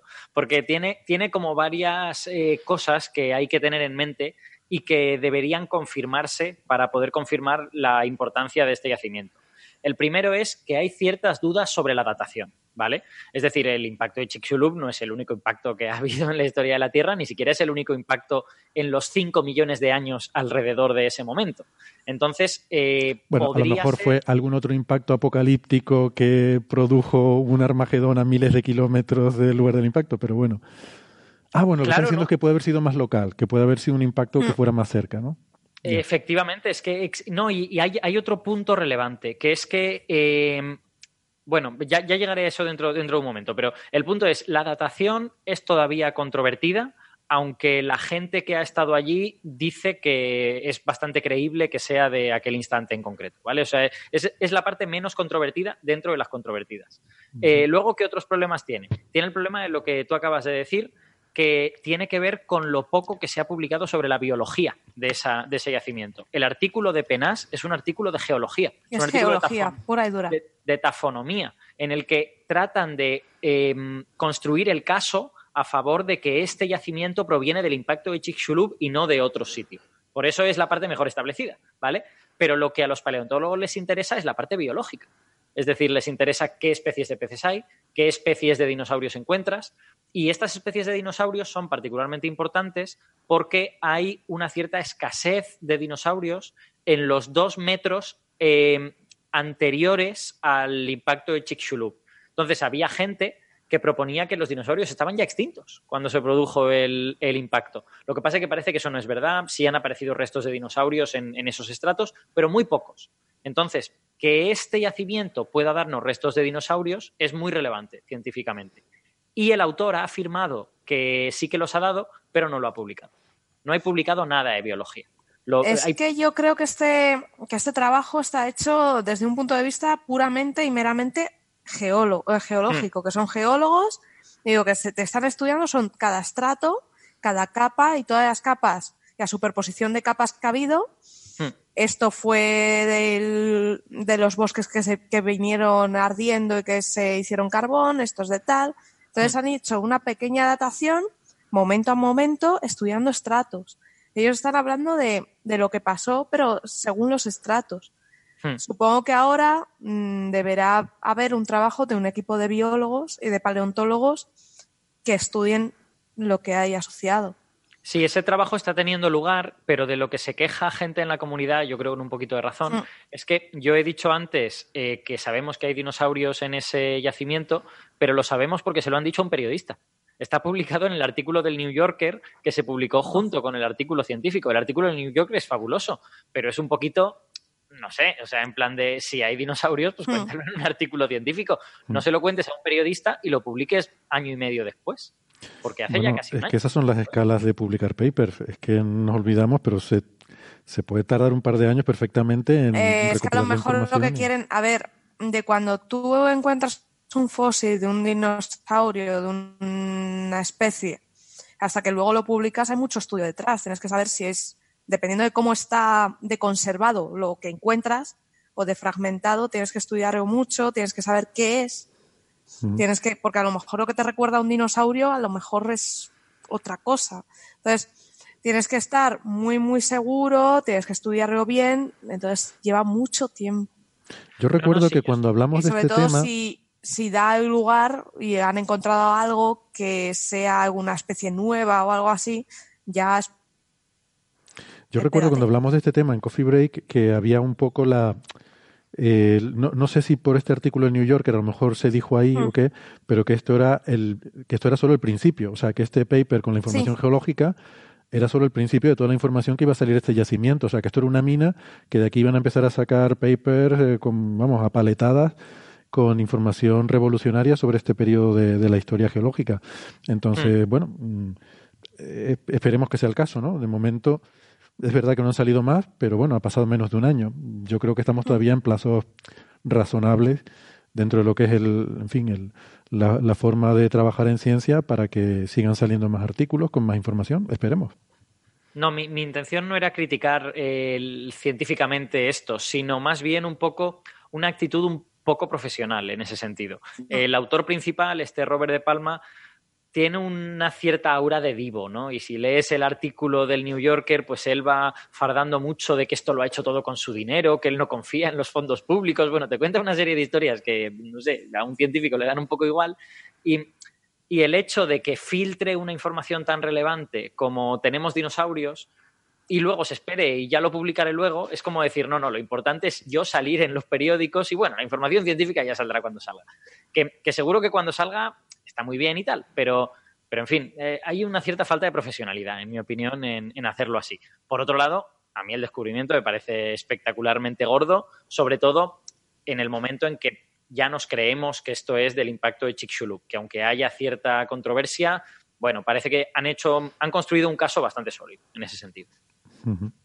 Sí, porque uno de los elementos de este, de esta historia es eh, justamente el personaje, ¿no? Este Robert de Palma, que yo, hmm. bueno, no recuerdo los detalles, pero sí que eh, es una persona que estaba haciendo su tesis doctoral, eh, aunque bueno, ya, ya tenía una edad, pero es que él trabajaba o trabaja de conservacionista en un museo eh, y bueno, pues compaginaba ese trabajo con los estudios de su tesis doctoral y de alguna forma dio con, con este yacimiento que al parecer estaba en la, la propiedad de un ranchero eh, con el que él de alguna forma había entrado en contacto, había empezado a ver lo que había ahí y pues eso, como dice Alberto, con su propia, con su propio dinero, pues no sé si llegó a algún acuerdo con el granjero para eh, darle un dinero a cambio de la explotación del yacimiento o qué, pero de alguna forma él tiene los derechos sobre esto, ¿no? Y luego ha ido mm. pasando información a investigadores muy prominentes en el campo, a los que ha reclutado para, para su equipo, que, mm, con los que está publicando ahora eh, o con, lo que, con los que ha publicado este trabajo y se supone que, que están eh, siguiendo trabajando en ese yacimiento eh, y que habrá más publicaciones en el futuro, ¿no? Por lo menos eso decía en este artículo del New Yorker. Yo discrepo un poco con eso. Yo, yo creo que, vamos a ver, el artículo científico, por lo que yo he podido ver, está bien y no veo que haya crítica en ese sentido a la profesionalidad de cómo se ha escrito ese artículo y luego lo que él cuenta en un artículo de prensa para el New York en el que le preguntan por su vida y por sus historias y si al hombre a lo mejor le gusta sentirse un poco Indiana Jones, pues, pues oye, pues, pues muy bien, eh, que en fin, es que a lo mejor espera que su primo Brian haga una peli sobre él. exactamente. Pero es que tiene un nombre glamuroso, sí. Esto, no es broma, ¿eh? que es de verdad primo de Brian de Palma. Ah, que es primo de. Claro, claro, sí. Se habló en serio, sí, sí, son primos. Es que todo el devenir de los acontecimientos. Perdón, perdón. Claro, está, está, buscando eso. Oye, a ver si mi primo. Que digo que todo el devenir de los acontecimientos es muy novelesco. Cuando hablamos ya del circo mediático y de todo lo que se ha montado con el New Yorker, parece que está preparado para que tenga el mayor impacto y de un desarrollo así como muy de, misterio, va más allá de lo que sería el desarrollo normal de una investigación científica totalmente seria, como estáis diciendo. Ha conseguido más impacto con eso, está claro. Y a mí hay una cosa que me consuela y es que, a pesar de que está claro que el, artículo es, bueno, eso parece, todo esto que se ha ido añadiendo de forma colateral a través de otro tipo de declaraciones puede que sea cierto, en cuyo caso es fantástico, maravilloso y una cosa súper remarcable en la ciencia, o que se corone como otra de esos grandes mm, mentiras, otra de esas grandes eh, trampas que se ha hecho contando historias científicas como el cráneo de Piltdown o este tipo de, de cosas, que al final también le dan sala a la historia de la ciencia y es muy divertido contar. Así que por un motivo o por otro nos alegraremos. Más si es cierto, pero oye, ahí está a fin de cuentas, ahora cuando nos ponemos a mirar las hipótesis que han existido sobre por qué los dinosaurios desaparecieron, hay cosas que de verdad que hacen las delicias de cualquiera. Ves que Hmm. algunos creían que por el aumento ligero de las temperaturas y la poca superficie que tenían los grandes dinosaurios comparado con su volumen, no podían termorregular y se quedaron todos estériles porque aumentó la temperatura de sus gónadas. Eso durante un tiempo se consideraba algo aceptable. Otros creían que con la aparición de las flores, algunas de ellas podían haber desarrollado ciertos compuestos que tuvieran efectos psicotrópicos en los dinosaurios y que murieran todos de sobredosis. O sea, hay cosas maravillosas en este mundillo. Son geniales. Y este, e- esta historia puede añadirse perfectamente a, a este grupo si resulta ser falsa. Y si no, oye, pues todos felices y contentos. Bueno, pero de todas tengo- formas, la hipótesis del impacto de Chicxulub está bien establecida hasta el punto Sí, de que sí, parece que se ha encontrado sí. ya el, el, un el pedrusco, impactador. un pedrusco y ya está. Sí, No, lo- la única discusión en torno a la hipótesis del impacto es qué otros factores había y cuán relevantes eran, ¿no? Eso Por es. Algunas ramas de, de la familia de, de la, vamos, del clado de los dinosaurios, pues parecía que estaban, eh, tenían poca variabilidad genética y posiblemente estaban ya frágiles en, en aquel momento y había otras cosas que las estaban perjudicando. Otras ramas, sin embargo, no, y desaparecieron igualmente. Yo puedo añadir una, una hipótesis eh, particularmente gracioso que es creacionista, ¿vale? Hay un, hay un cartel creacionista que vi por ahí en donde los creacionistas explicaban cómo los dinosaurios, pues había fósiles y todo esto. Y decían, los dinosaurios existieron en una época, se comieron toda la comida de la Tierra y como al final se la habían comido toda, escarbaron y se quedaron enterrados en la Tierra y por eso nos encontramos ahí. Es buenísimo. Maravilloso. De todas formas, mm, yo sigo diciendo, imaginaos la, la comida de Navidad en casa de los de Palma, ¿no? sí, sí, sí. sí. Este sentado al lado de su primo diciendo, me haces ya la peli, me haces ya la peli, ya, ya. Y el otro, joder, vaya primo me ha tocado. Yo, yo te iba a decir que más que estar buscando que le haga la peli el primo, yo creo que lo que están es, mm, a ver, están peleando por ver quién es el de Palma más famoso en las comidas de Navidad. También, también, también, también. La abuela está hasta las narices. Ahí hay una, hay una competencia feroz entre familiares. Bueno, mm, pasamos de tema. ¿Algún, ¿Alguna conclusión final sobre esto? Eh, voy a ir diciendo los episodios de Coffee Break en los que hablamos de estos temas por si alguien quiere profundizar más. Este del tema del yacimiento de, de Robert de Palma lo comentamos en el episodio número 209. El del Event Horizon Telescope lo comentamos en el episodio 210. Vaya que vaya semanita, ¿eh? Sí, sí, fueron dos semanas a tope. Vaya dos semanitas. Bueno, vamos con el siguiente. El cultivo de una arquea del fondo marino que eh, tiene más que ver con organismos eucariotas. Creo que, Sara, esta la querías defender tú, ¿verdad? Sí, sí, porque me pareció muy chula. A ver, eh, hay un misterio, un poco está en el aire, ¿no? El cómo narices eh, se consiguieron a partir de los eh, organismos procariotas. es que me lío. Eucariotas. eh, Son los que ya tenían la Eh, membrana. La, eh, eh, los que tienen todo, eso es. Cómo a partir de los procariotas que no tienen núcleo diferenciado se llegó a los eucariotas, ¿vale? Es que me lío bastante con los dos. Mm. Entonces, se sabe que eh, el orgánulo, uno de los orgánulos, es muy derivado de una bacteria, la mitocondria. Recuerda mucho a una bacteria. Entonces dices, ostras, aquí ha habido una simbiosis. Entonces, eh, hay una zona donde hay eh, arqueas, eh, esa zona de. La zona de, Heim- de- Bueno, hay una zona eh, donde hay. Esto, esto era en Japón, ¿no? Eh, o cerca de Japón, si no recuerdo mal. Pues, Sí, arqueas, arqueas de este tipo se encuentran en zonas hidrotermales. Eso, pero la zona hidrotermal tenía un nombre muy de la Sí. mitología. Ah, Pues sí, que es verdad, nórdica. de- Era de mitología nórdica. Era- del castillo, no de. Ese, de- sí, sí, sí, el castillo de el Odín. castillo de Loki, ¿no? Eso, el Pero- castillo de pero Loki. estas arqueas no sé si vienen de ahí. Yo creo que estas Sí. arqueas las han sacado del Pacífico. Creo que no el fue, no Loki- fue, sí, son loquiarqueas. Cogieron una muestra, Ah, claro, son Loki arqueas porque las primeras arqueas de Loki se encontraron en el castillo de Loki, que está en el Atlántico Claro. Norte. Pero estas se han sacado del Pacífico. Ah. Los, las han sacado los japoneses y es. Porque todo, o sea, no está bien mapeado el fondo del océano, pero Hmm. todo indica que habrá muchas arqueas de este tipo de taxones en casi todas las zonas hidrotermales del fondo marino, sea el océano Hmm. que sea. Estarán Bueno. más o menos extendidas. pues cogieron la muestra de, de tierra, agua, de sedimento, la pusieron en una zona, en un tubo casero que se montaron ellos con metano, y consiguieron que al cabo de un tiempo, al cabo de unas semanas, empezasen a aparecer arqueas. Estas arqueas son de un crecimiento muy, muy lento. Entonces empezaron a aparecer y empezaron a ver su comportamiento, ¿no? Que donde estaban varias aglutinadas aparecían unos sacáridos, eh, moléculas de azúcares. Eh, luego vieron que este tipo de arqueas que había surgido no tenían orgánulos, ¿vale? Eran muy simples, pero sí que tenían una membrana muy compleja. Tenían patitas. Y eso dio lugar a que pensaran que la hipótesis de que la arquea se zampó, se comió a la, a, a la bacteria y hicieron simbiosis, no fue tal, sino que a lo mejor la rodeó con sus con estas patas Le di un abrazo. Y le dio un abrazo y se quedaron fundidas.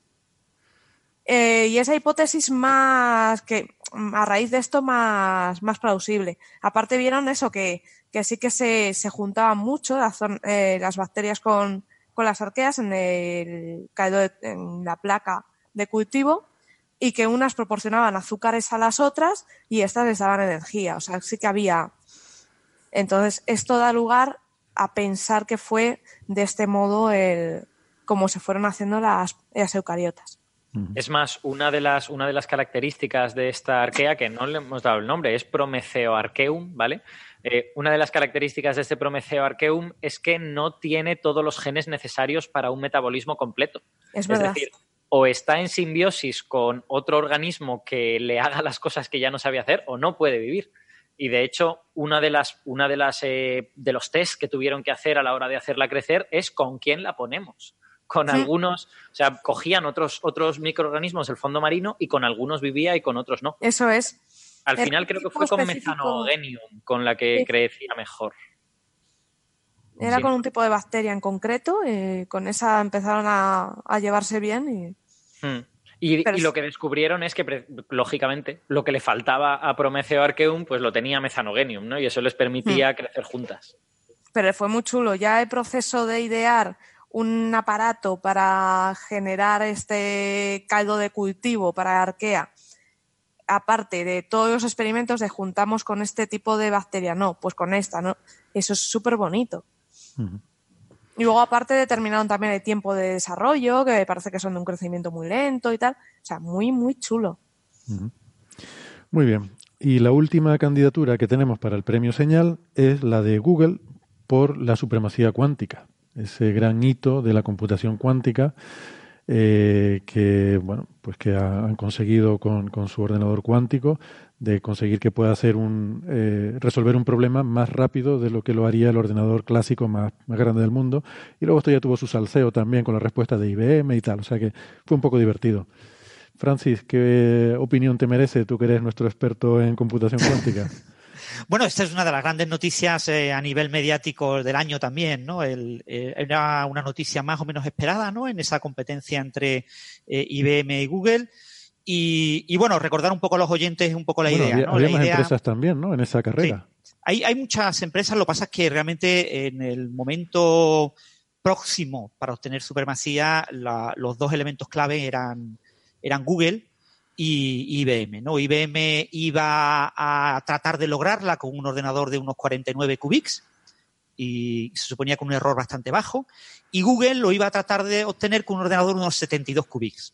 Entonces, el problema es que el de 72 qubits al final parece que no ha funcionado, que no va bien, que no se ha logrado calibrar de manera adecuada. Entonces pasaron a uno de 54 qubits, del cual solo 53 funcionaban. ¿no? Mm. Y, y entonces con esos 53 eh, estaba muy próximo a los 49 de IBM, con lo que apareció esa gran competencia de ver quién era el primero. ¿no? Y, bueno, y se ha adelantado Google. se ha adelantado Google. Eh, y, bueno, esta fue una noticia que saltó a los medios por culpa de una filtración. Eh, básicamente uno de los coautores del artículo, eh, una investigadora que trabaja para la NASA. hay que recordar que este ordenador cuántico de 53 qubits está en una institución, en un centro de investigación que es un centro de investigación de eh, cuántica e inteligencia artificial mixto de Google y de la NASA. Con lo que aquí tenemos a todo el mundo mezclado. ¿no?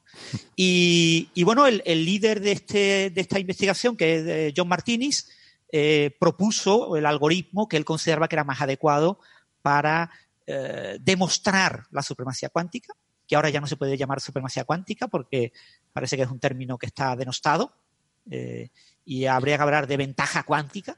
Bueno, eso lo hemos comentado desde que empezamos a hablar de este tema, ¿no? Que es un nombre quizá un poco, un poco soberbio el llamar supremacía cuántica al hecho de que haya un problema, que además hay que buscarlo específicamente a ver cuál es el problema que yo puedo ponerles que el ordenador eh, que el ordenador cuántico pueda ser mejor que el clásico, ¿no? Y además recuerdo que tú decías que justamente el, el gran eh, éxito de Google había sido el fichar a este, ¿cómo se llama? Martins o Martinis. Don Martinis. Martinis. Eh, que era el, el experto en, en, este... Mezclado, no agitado. Exactamente. Se escribe igual. Que, que, que su, realmente su, su, eh, su, aportación podría ser el encontrar un algoritmo que pudiera funcionar mejor, eh, que pudiera ser más, más eh, aplicable para un ordenador cuántico que clásico, ¿no? Mm. Exactamente, esa es la, la cuestión. Pero bueno, eso es de esperar, ¿vale? El, el, quizás aquí el, el, problema con la palabra supremacía es fundamentalmente por las connotaciones que tiene en el mundo judío. Como sabéis, los ah. judíos son muy importantes en Estados Unidos y, sabéis que, bueno, había el tema de la supremacía racial, ¿no? Claro. Entonces, eh, un grupo de, sobre todo de investigadoras, que eh, liderado por investigadoras, entre ellas españolas. Bueno, no eh, solo, perdona, no solo los judíos, también con los negros y con cualquier otro tal, porque hay realmente lo que nosotros llamamos racistas, pues allí tienen la, expresión de supremacista blanco, mm, que son los herederos de lo que era el, el Ku Klux Klan y esta gente, ¿no? Sí, ya digo, el, padre, el, padre de la palabra, eh, eh, también en su momento eh, estuvo dudoso porque recibió críticas por ese sentido, ¿no? De que la palabra no era adecuada y era una palabra prohibida, como la palabra negro, son palabras que son prohibidas. No se debe de utilizar esa palabra nunca. Y entonces, claro, pero él propuso, retó a la comunidad a que propusiera una palabra alternativa y no se llegó a ningún consenso.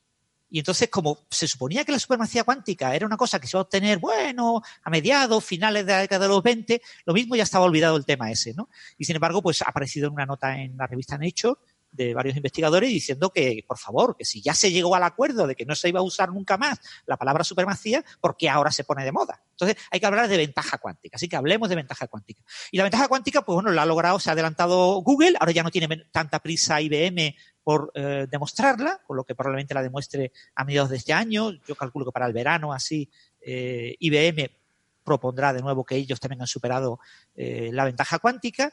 Y, bueno, es un, ya os digo, es un hito para los libros de texto, pero que no implica nada más. O sea, no implica para los libros de historia, pero que no es una cosa revolucionaria que tú digas esto sirve para algo o tiene algún tipo de implicación. Lo único que demuestra es que había una serie de conspiranoicos, que había una serie de detractores del concepto que decían nunca se logrará la supremacía cuántica, porque nunca se va a lograr, porque yo soy muy listo y lo digo, y ya se ha logrado. ¿Vale? O sea, ahora mm, tienes que decir otra cosa. Ah, pero nunca se logrará la supremacía cuántica útil, que es lo que dicen ahora, ¿no? Nunca se logrará una supremacía cuántica que sirva para algo. Pero, claro, lograr la supremacía cuántica o la ventaja cuántica, eh, llegará en cualquier momento uh, una utilidad, ¿no? Y de hecho ya eh, John Martinis está proponiendo una utilidad, un artículo con Scott Aronson eh, se propuso la posibilidad de utilizar eh, generación de números aleatorios certificada de manera cuántica, ¿no? Y bueno, la generación de números aleatorios es un tema que tiene cierto interés práctico aunque hay soluciones más baratas. Pero bueno, en cualquier caso, eh, lo importante es que ha sido una de las grandes noticias del año y, que, en mi opinión, pues es una, una noticia eh, más que científica, es una noticia tecnológica, pero bueno, yo creo que es una, sin lugar a duda, merece ser la señal y ese ganar. Y tecnológica y casi que comercial, diría también, ¿no? Em, yo creo que la palabra supremacía también, además de las connotaciones sociales mm, negativas que puede tener, yo creo que también es que no refleja exactamente el concepto del que estamos hablando, porque una supremacía yo entiendo que denota una superioridad total eh, de uno sobre otro, mientras que aquí no estemos diciendo que el ordenador cuántico sea superior al clásico, solamente para un problema que ni siquiera es un problema útil, que es un problema académico, ¿no? Entonces, si una persona sabe hacer una cosita absolutamente absurda e inútil mejor que otra, esa persona se puede decir que tiene una supremacía? Yo creo que no. Entonces creo que no está bien empleada la palabra, independientemente de que efectivamente también tenga sus connotaciones desagradables históricas, ¿no? Mm, bueno. A mí me surge una duda. Si tampoco pueden decir la palabra negro, allí cómo se llaman los agujeros negros, agujeros morenitos. Afroamericanos. No, pero bueno, sí. Eh, eh. El agujero morenito. No, Francis dice niga, la palabra niga. No, ya, ya, ya, ya. Yo tenía que hacer el chiste. A mí, a mí personalmente las manías de la gente con las palabras me dan un poco de rabia, ¿eh? Yo creo que si a los estadounidenses les da urticaria supremacía, oiga, pues no la usen, pero aquí, aquí no pasa nada, aquí sí que la podemos usar. No, o sea, voy a recordad Recordad que uno de los motivos por los que no gustaba el nombre de Última Azul era también porque se conectaba con los nazis. Es verdad. Ostras. Sí, sí. Tienes razón. Yo a partir de ahora voy a llamar a los agujeros negros agujeros morenitos. Me gusta mucho. Yo cuando, yo cuando estuve por primera vez en Nueva York, como me quise imbuir de este espíritu estadounidense, estaba con mis amigos, hablábamos español, claro, no, no inglés, y cada vez que veíamos a un negro le llamábamos gris decíamos, mira, un señor gris, porque así como que quedaba dulcificado, ¿no? Ya no es tan negro. Bueno, en español también hemos tenido las nuestras cuando los llamábamos de color, eso ahora ya no está de moda, pero antes se decía personas de color. Tú dices, ¿de qué color? De color, de color negro. ¿De color? Claro. en, realidad el color es más bien un marroncito, ¿no? Pero en fin. Sí, bueno. Depende, depende, depende del lugar de origen. Eh, bueno. Pero bueno, eh, eh, eso es una, gran noticia, una gran noticia. Yo diría que, bueno, es menos científica y más tecnológica, pero es una gran noticia. Y, lo importante es que no ha tenido un eco mediático tremendo, ¿no? O sea, mm. como, ha, como, ha, venido en varias etapas, ¿no? Pues primero fue la filtración, después fue la confirmación, la, la, autoviolación del embargo de Nature, porque el propio John Martini ya estaba diciendo que se iba a publicar en Nature cuando oficialmente pues, no se podía decir porque estaba embarcado el artículo. O sea, ha habido ahí como una serie de, altibajos en la noticia. Si buscas en, Google el, trending topics este que se busca en Google para ver cómo van los términos, eh, ha tenido muchos picos y al final ha sido pues un artículo con un almetris tremendo y un impacto mediático tremendo, un impacto mm. increíble. Bueno, eh, olvidaba decir que el tema anterior de la arquea lo comentamos en el episodio 232 y este de la supremacía cuántica de Google en el 234, perdón, la ventaja cuántica de Google en el 234 cuando hablamos de la filtración, porque primero, recordemos, fue un preprint que, porque la NASA tiene esta política de que todos sus trabajos se cuelgan en un servidor público de, preprints y bueno, de ahí de alguna forma se liaron y acabaron colgando este, este preprint, este, este borrador eh, previo. Eso lo comentamos en el 234 y luego ya posteriormente en el 240 ya hablamos eh, un poco más cuando ya sí salió el, artículo eh, en Nature. Y con esto concluimos el repaso por las candidaturas al premio Señal y ahora vamos con las del premio Ruido, que bueno, son más divertidas, yo espero que, vayamos un poquito más rápido. Eh, por seguir el orden quizás con el que las enumeré, pero que tampoco tiene eh, tiene por qué ser el, eh, en fin, ningún orden de, de ninguna otra cosa de, prioridad. Podemos empezar por el de mm, eh, este artículo sobre cosmología, este paper del grupo mm, de, bueno, de Eleonora Di Valentino y sus colaboradores, en los que mm, llegaban a la conclusión de que el universo tiene curvatura, de que el universo tiene una geometría que no es euclídea, sino que, que es como una esfera, en, cuatro dimensiones. Es un poco difícil de imaginar. Eh, lo discutimos en dos episodios, en el 240 y el 242. Eh, y esto, bueno, ha sido muy criticado. Nosotros aquí también hemos criticado bastante este artículo porque pensamos que no tiene mucha razón de ser, pero como muchas cosas que no tienen razón de ser, eh, acaban saliendo en todos los medios de comunicación con titulares como investigadores descubren que el universo es esférico, y cosas así, ¿no? Y luego te extraña que le salgan grietas con esa geometría. Sí. Pues sí. Arrugas le saldrán también al universo. Em, no sé, ¿quién quiere comentar algo sobre este tema? Em, Bueno, pues si quieres eh, comento yo alguna cosa. O sea, el, a ver, este artículo, la, la cuestión es que eh, las evidencias para, para obtener los parámetros cosmológicos, para obtener pues, las características de nuestro universo, vienen de varias fuentes, ¿vale? Entonces, una, la, fuente más importante, pero no la única, es el fondo cósmico de microondas. Y resulta que los datos del fondo cósmico de microondas, en cuanto a este parámetro, que es la geometría del universo, pues eh, parece que favorecerían un poquitín que esa geometría no fuera estrictamente plana. Lo que ocurre es que cuando coges esos datos junto con otras varias cosas, como eh, oscilaciones acústicas de variones y todo esto, pues esa evidencia resulta ser eh, pequeña, poco significativa. ¿no? Entonces, ¿qué es lo que han hecho estos autores?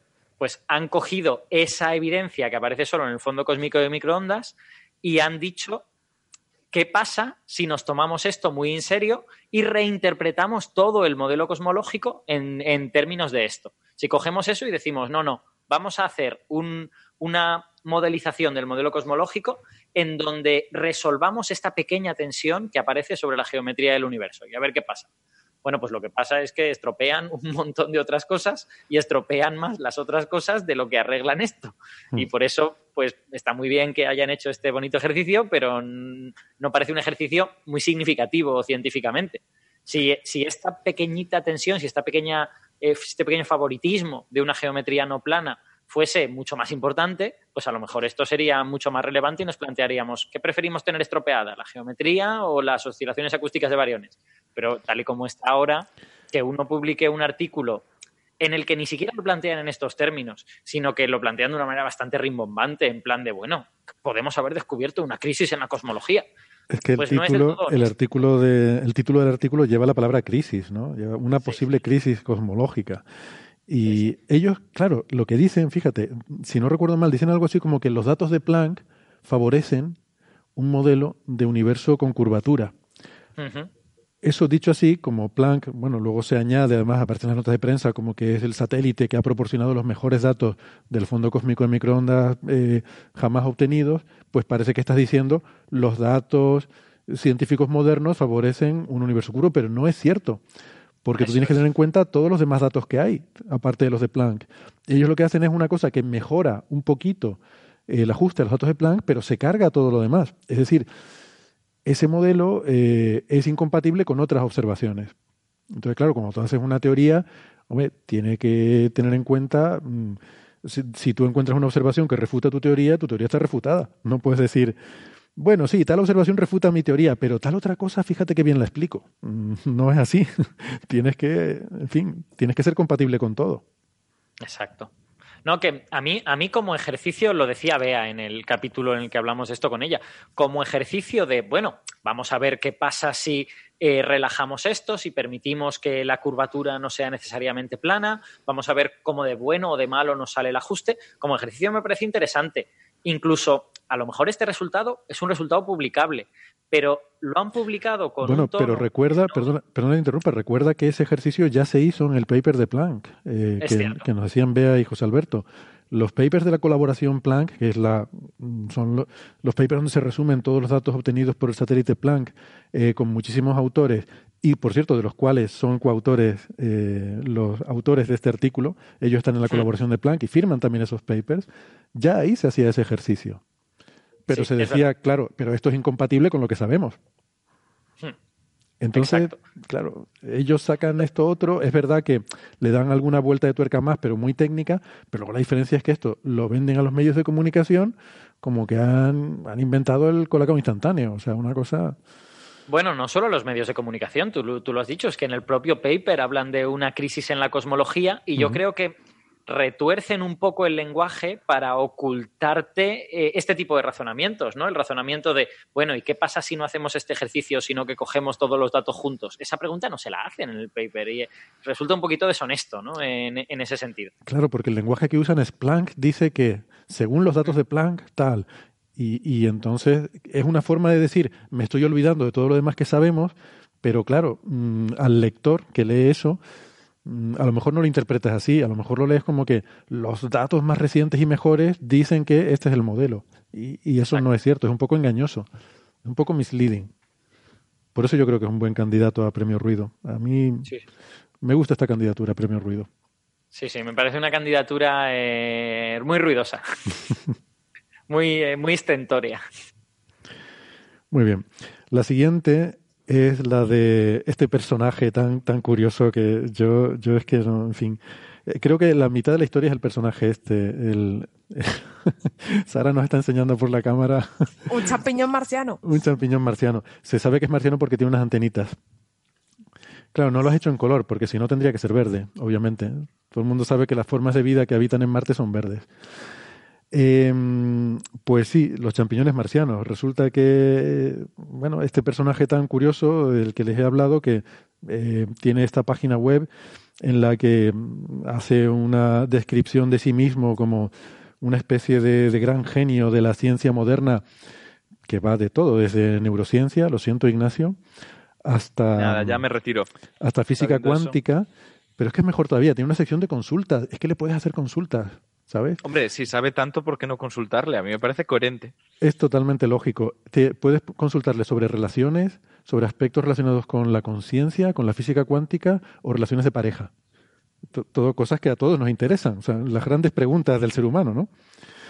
Pero Y- si hubiese seres Ese a Gwyneth Paltrow de la ciencia. ¿sabes? Sí, Si hubiera seres cuánticos en Marte, ¿qué relaciones tendrían entre sí? ¿qué Esta relaciones es la- tendrían entre sí?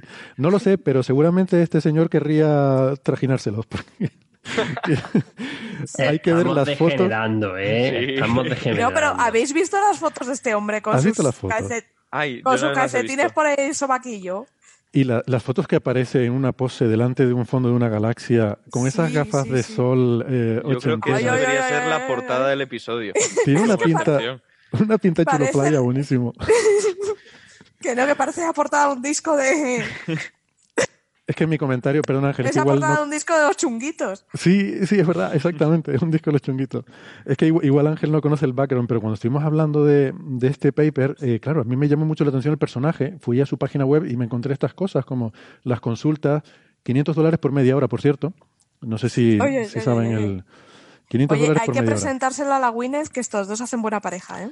Pues espérate, es que te empieza a contar toda su, su biografía, los libros que ha escrito, por qué desde pequeño le interesaba la ciencia y el arte, pero luego se dio cuenta de que lo suyo era la ciencia y tal. pero- y luego tiene un párrafo en el que te empieza a hablar como, eh, pues no sé, con 13 años o 14 años, cortando el césped de la vecina, pues ahí lo dejo.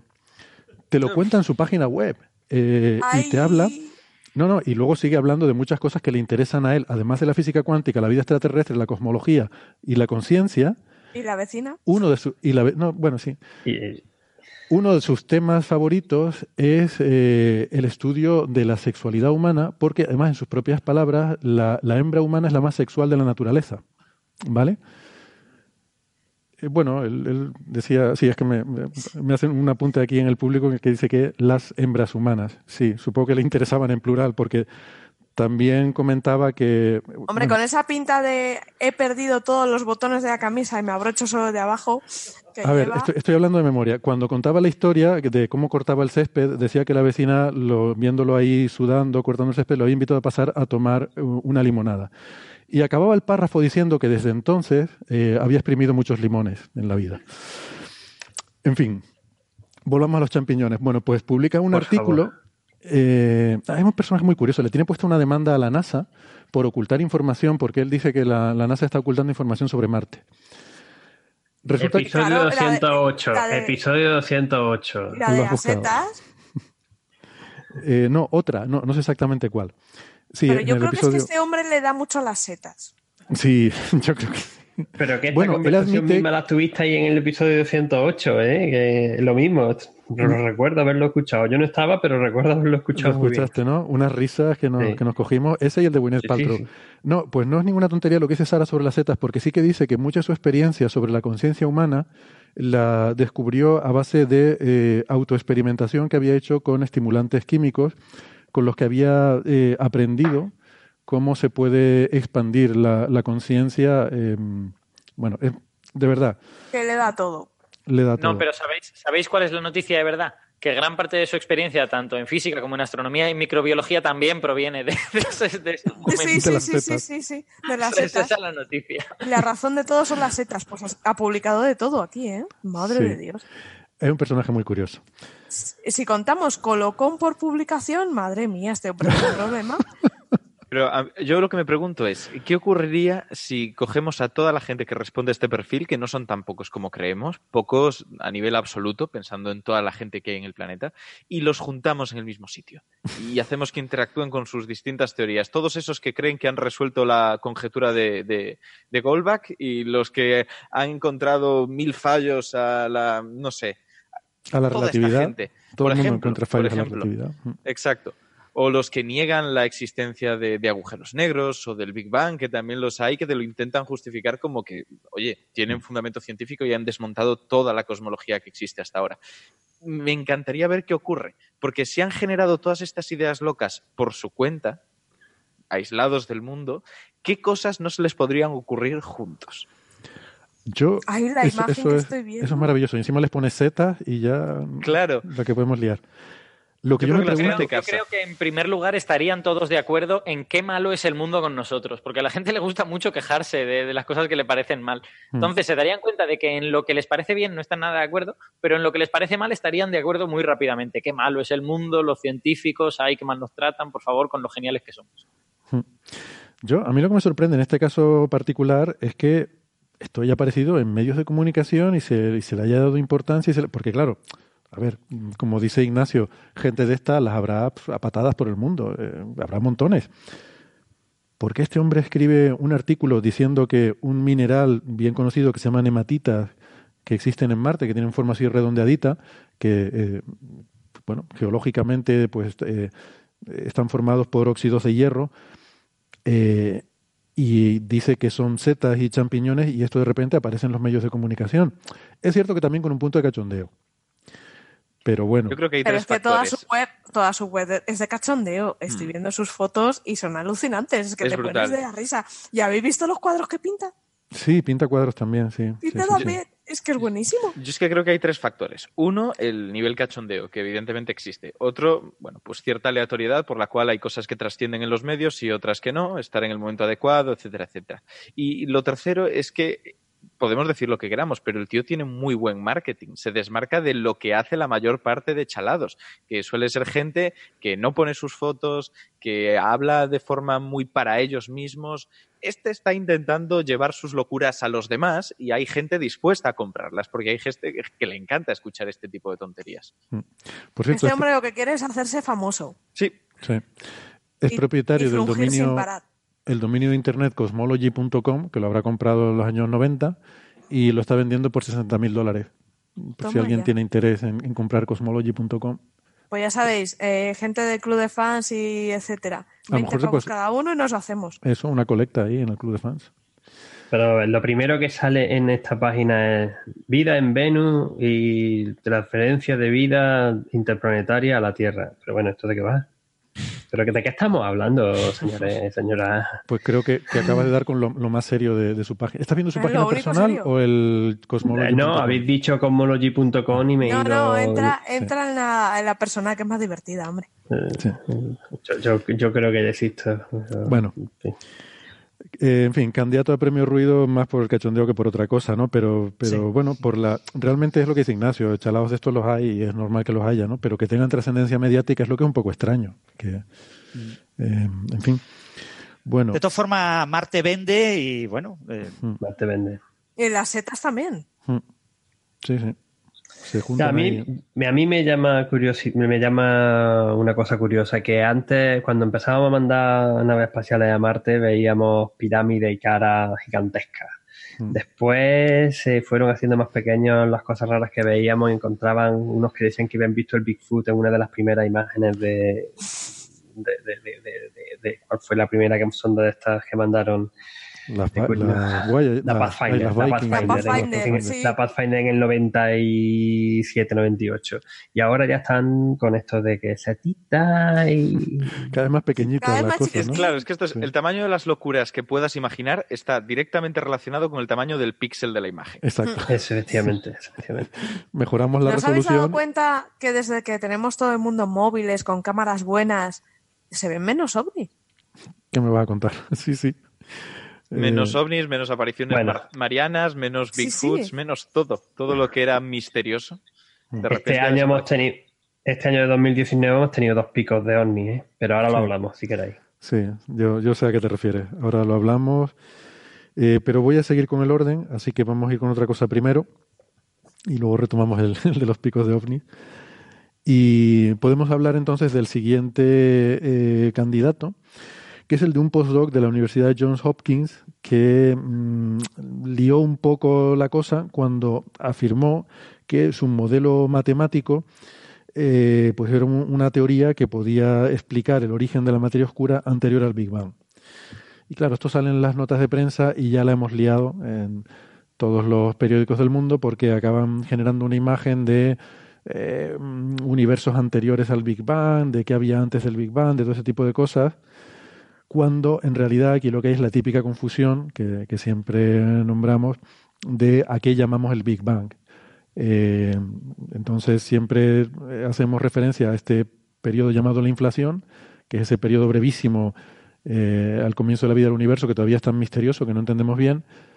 Y bueno, pues según a quien le preguntes, mm, no sé, mm, tal como yo lo interpreto, yo llamaría Big Bang a la propia inflación. Ese es el, el, digamos, el punto de partida, pero hay quien pone el Big Bang como el, el- en el origen justo cuando termina la inflación. Entonces, lo que dice este modelo es que la materia oscura se habría formado durante la inflación. Que dicho así, dice, bueno, pues vale.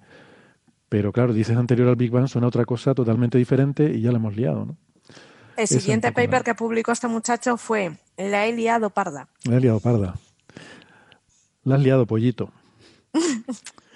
No o sé sea, si a, mí, ti- a, mí me parece, a mí me parece un trabajo bastante deshonesto de nuevo por parte de esta persona, sobre todo por la nota de prensa. O sea, el, el artículo, al fin y al cabo, es un artículo de Physical Review Letters, que será un modelo más o menos relevante, pues supongo que uno más entre otros muchos, ni más ni menos probable, eh, pero sobre todo es que sacar una nota de prensa diciendo este asunto de la materia oscura se podría haber creado antes del Big Bang sin explicar lo que quieres decir con Big Bang y sin explicar nada de todo esto, simplemente confiando en la idea intuitiva que la gente va a tener de Big Bang, eso es querer engañar a la gente. O sea, eso es directamente querer engañar a la gente. Otra cosa, otra cosa es que pusiera un titular y luego lo explicase bien en la nota de prensa. Eso me parecería mal, pero bueno, eh, tendría una medio disculpa. Pero es que ni siquiera lo explica bien. O sea, ni es, terrible. eso. Sí, sí. Sí. O sea, confía, confía en que va a poder engañar a cuanta más gente mejor y ya está. Fantástico.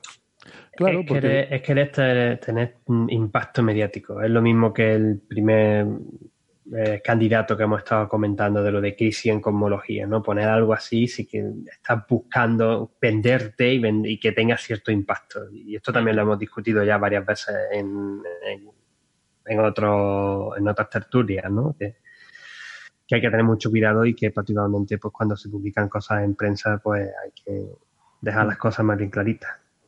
Sí, porque yo creo que aquí la candidatura no es al paper científico, que bueno, es un trabajo que, por lo que yo entiendo, pues parece razonable, es una, como dice Alberto, un modelo más entre millones que habrá, pero es la nota de prensa la que es realmente mala y la que engaña. eh, y un trabajo que tendría que haber pasado pues sin, sin mayor eh, eh, notoriedad, pues de repente ha sido portada de todos los medios de comunicación con algo anterior al Big Bang. Es que, claro, das una idea incorrecta. Bueno, el, el título del, del artículo que dejaba claro que no tenía nada que ver con el previo Bang, que era Materia oscura a partir de fluctuaciones de campos escalares, es un título como muy frío, pero ya empieza el abstract con la primera frase, ¿no? La materia oscura puede tener su origen en, el- en la época del previo Bang, ¿no? O sea, estaba provocando ya a los medios, ¿no? Y, y, bueno, pues, yo creo que es una cosa claramente intencionada, ¿no? Mm. Pero bueno, es lo que hay que hacer para publicar en muchas de estas revistas. Eh, eh, eh, tienes que publicar algo que, que el editor sepa que va a tener impacto mediático. ¿no? Pero luego, si sigues leyendo, te das cuenta de que él se está refiriendo al final de la inflación, como Claro, su claro. Big Bang, Mm. claro.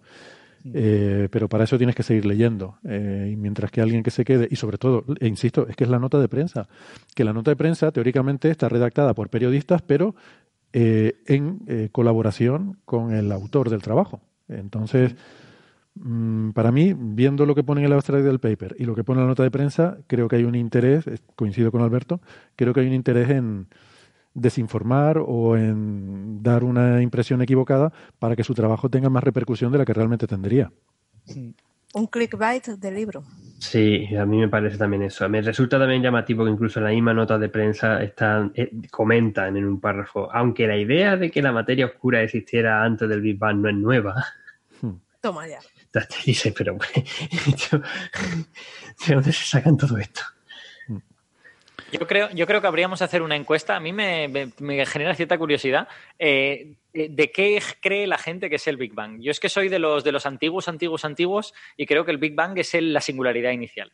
Eh, yo, llamaría, Big Bang yo, siempre he tenido esa idea de decir el punto del Big Bang y después ya el proceso. todo lo que fue Eso es. Porque yo lo meto, yo incluso la inflación la meto en la propia evolución del universo. Big Bang, evolución del universo. Sí, eh, eso recordar el tema de las minúsculas y mayúsculas, ¿no? El Big Bang los dos con mayúsculas o Big Bang con los dos con minúsculas, ¿no? Hmm. En el artículo de este señor, eh, si lo leéis, veréis que pone Big Bang con minúsculas. Hmm. Entonces, mucha gente dice Big Bang con mayúscula, el origen, lo, que sea, la, incluso antes de la inflación. Pero Big Bang con minúscula, ¿qué es? Pues depende del adjetivo. Big Bang inflacionario, Big Bang caliente, porque el Big Bang caliente es la teoría que el Big Bang inflacionario destruyó. A mm. principios de 1980, el universo era absolutamente insostenible con la teoría del Big Bang caliente. Es decir, la propuesta original de nucleosíntesis primordial eh, convertida en una teoría de, las transiciones de fase en el universo. Es decir, ¿qué es el Bang? El Bang es la creación de la materia, es la aparición de la materia. ¿Cuándo ocurre el Bang? Pues el, Big Bang inflacionario ocurre tras la inflación. ¿Vale? O sea que si el Big Bang en minúsculas, en minúsculas, donde Bang significa explosión, es decir, creación de materia, ocurre después de la inflación. ¿Vale? Otra cosa que tú llames Big Bang en mayúsculas, las dos letras con mayúsculas, como nombre propio a esa teoría del inicio del universo que diferentes investigadores moldean y describen de maneras muy diferentes, ¿no? Mm. Depende de diferentes adjetivos, depende de diferentes modelos, porque recordemos que la física explorada es aproximadamente hasta la escala electrodébil. Es decir, hemos explorado aproximadamente hasta desde que el universo tenía unos 10 nanosegundos en adelante. Antes de los 10 nanosegundos no tenemos ni zorra ni idea. ¿Vale? Eso, eso es así. Yo... Y la inflación es 10 a la menos 30. Sí, sí, mucho, mucho antes. Ah. Yo esto, el, para mí, Big Bang es, una, es un paradigma, o sea, es la idea de que el universo parte de un estado mucho más pequeño que el actual y a partir de ahí se expande, pero mucho más pequeño, ni siquiera el término singularidad, eh, recordemos que la singularidad es una, es una extrapolación de la relatividad general, pero es una extrapolación a un régimen donde sabemos que no funciona. O sea, las singularidades no existen. Probablemente el universo ni empezó en una singularidad, ni en el interior de los agujeros negros hay una singularidad. O sea, la singularidad es el resultado matemático que te da aplicar la relatividad general, pero sabemos que llega un momento en el que ahí la cuántica tiene que jugar algún efecto, ¿no? Eh, yo tengo entendido que teorías más generales, como teoría de cuerdas, pues lo que hay es un fastball, hay un, una región, ya la singularidad no es un punto, es, existe una región con ciertas propiedades donde ya la, física cuántica ahí te cambia las cosas, ¿no? El gran problema de la teoría de cuerdas es que eso no lo aclara, no lo resuelve muy bien, ¿no? Los llamados orbitforce, etcétera, no, no resuelve muy bien el asunto. En teoría de cuerdas tú tienes, además de la métrica del espacio-tiempo, decía, además de lo que predice la teoría de la relatividad de Einstein, tienes un campo de spin 2 y un campo de spin 0, un, campo escalar. El campo escalar es el dilatón. El dilatón lo puedes medio usar para explicar algo parecido a la energía oscura. Eh, y el campo eh, de tipo vectorial, una especie de, nuevo fotón, de nuevo electromagnetismo que viene acoplado eh, a la gravitación, es el que te permite, de alguna manera, eliminar las singularidades. Porque las singularidades te aparecen en las ecuaciones, pero asociada a la singularidad eh, en la métrica del espacio-tiempo aparece una no singularidad en ese campo, en el campo B. Entonces, como no tiene singularidad en el campo B, dice, ah, bueno, estoy mm, trampeando, estoy pasando por la, fuera de la singularidad. Porque si hubiera una singularidad verdadera en teoría de cuerdas, aparecería en todos los campos, en el diatón, en la métrica y en el campo de spin 1. Pero solo aparece en la métrica. Entonces, eh, y, y, ya digo, el campo escalar lo puedo diluir como un parámetro de constante cosmológica. Entonces, eh, eso es la manera de resolver la singularidad, pero es como una trampa. A muy poca gente le gusta esa solución, ¿no? Todo el mundo piensa que una teoría de verdad cuántica que explique eh, lo que ocurre en las singularidades de la gravitación de Einstein, porque hay que recordar, una singularidad significa que la teoría no funciona. Mm. Y las buenas teorías, las teorías maravillosas, tienen que incluir singularidades, todas. Por ejemplo, el electromagnetismo de Maxwell incluye singularidades, donde haya una carga puntual. Las cargas puntuales no existen. ¿Por qué? Porque la teoría del electromagnetismo de Maxwell se vuelve singular. Y la teoría te lo dice. La teoría te dice, mira, yo fallo donde tengo cargas puntuales. Si me pones una carga puntual, ahí no te puedo calcular eso, exactamente. Claro, es, un campo, una energía infinita. Pues lo mismo pasa con la relatividad general. La relatividad general tiene sus singularidades y te marca donde la teoría falla, ¿no? Y, mm. ya te digo, la teoría de cuerdas no las resuelve. Eh, lo que has comentado de la fastball son la idea de que en realidad no existe nada en el interior de un agujero del horizonte de, de, suceso de un agujero negro, ¿no? Que el, el agujero negro es un cuerpo, un cuerpo con como una estrella negra, ¿no? Eh, que tiene eh, un tamaño similar al del horizonte de, sucesos y donde ahí hay física, donde ahí hay unos grados de libertad, unas cosas que vibran, que pueden ser cuerdas, que pueden ser eh, una estructura reticular del espacio-tiempo, etcétera, ¿no? Que no existe el interior. Por lo tanto, no tiene sentido el concepto de singularidad. pero esa, la fuzzball son cosas que, bueno, mucha gente no, no mete dentro de lo que es la teoría de cuerdas. ¿vale? O sea, no, es física bien establecida, obviamente. Es una especulación, pero que no, no, está, no es una buena especulación en teoría de cuerdas. En teoría de cuerdas es completamente estándar considerar agujeros negros. ¿vale? Bueno, eh, en, cualquier caso, pero que, sí, pero que las singularidades, eso, no, no son algo que, uno diga. No son físicas. las singularidades no son físicas, son, indican la falta de física. Indican que hay algo ahí que nos falta, que, que nos falta conocer. Bueno, eh, de todas formas, nos estamos desviando de este trabajo. Yo creo que ya básicamente ¿no? está todo dicho, simplemente es eh, un intento un poco de, engañar al personal con esto de lo anterior al Big Bang, jugando con las palabras y dejando una idea equivocada. La siguiente candidatura que teníamos es, eh, creo que a la que hacía referencia Ángel cuando hablaba de los picos en avistamientos de ovnis, porque SpaceX, eh, la empresa de Elon Musk, tiene este proyecto para una mega constelación de satélites. el proyecto es para poner 12.000 satélites en órbita con los que pretende dar una cobertura de Internet global, que claro, eh, a los astrónomos pues nos fastidia mucho porque nos gusta observar el cielo y si van a estar pasando satélites continuamente por delante, pues eso es desagradable y ha habido mucho revuelo en la comunidad. Esta quizás sería la candidatura más debatible, ¿eh? porque también yo aquí eh, argumentaría que tiene una utilidad social. que yo no sé si a Elon Musk se le ha ocurrido venderlo como que te puede dar internet en el avión o en el barco. Y a mucha gente si le dices que en sus vuelos va a poder tener internet, pues se pondrían muy contentos. ¿eh? Pero, mm, bueno, como todo, pues, Alberto. Yo, yo, soy un poco de, o sea, yo no tengo una opinión muy clara de si Starlink está bien o está mal. Pero soy un poco, pero soy un poco de defender ese punto. O sea, el punto de el progreso a veces supone eh, renunciar a cosas que antes se tenía.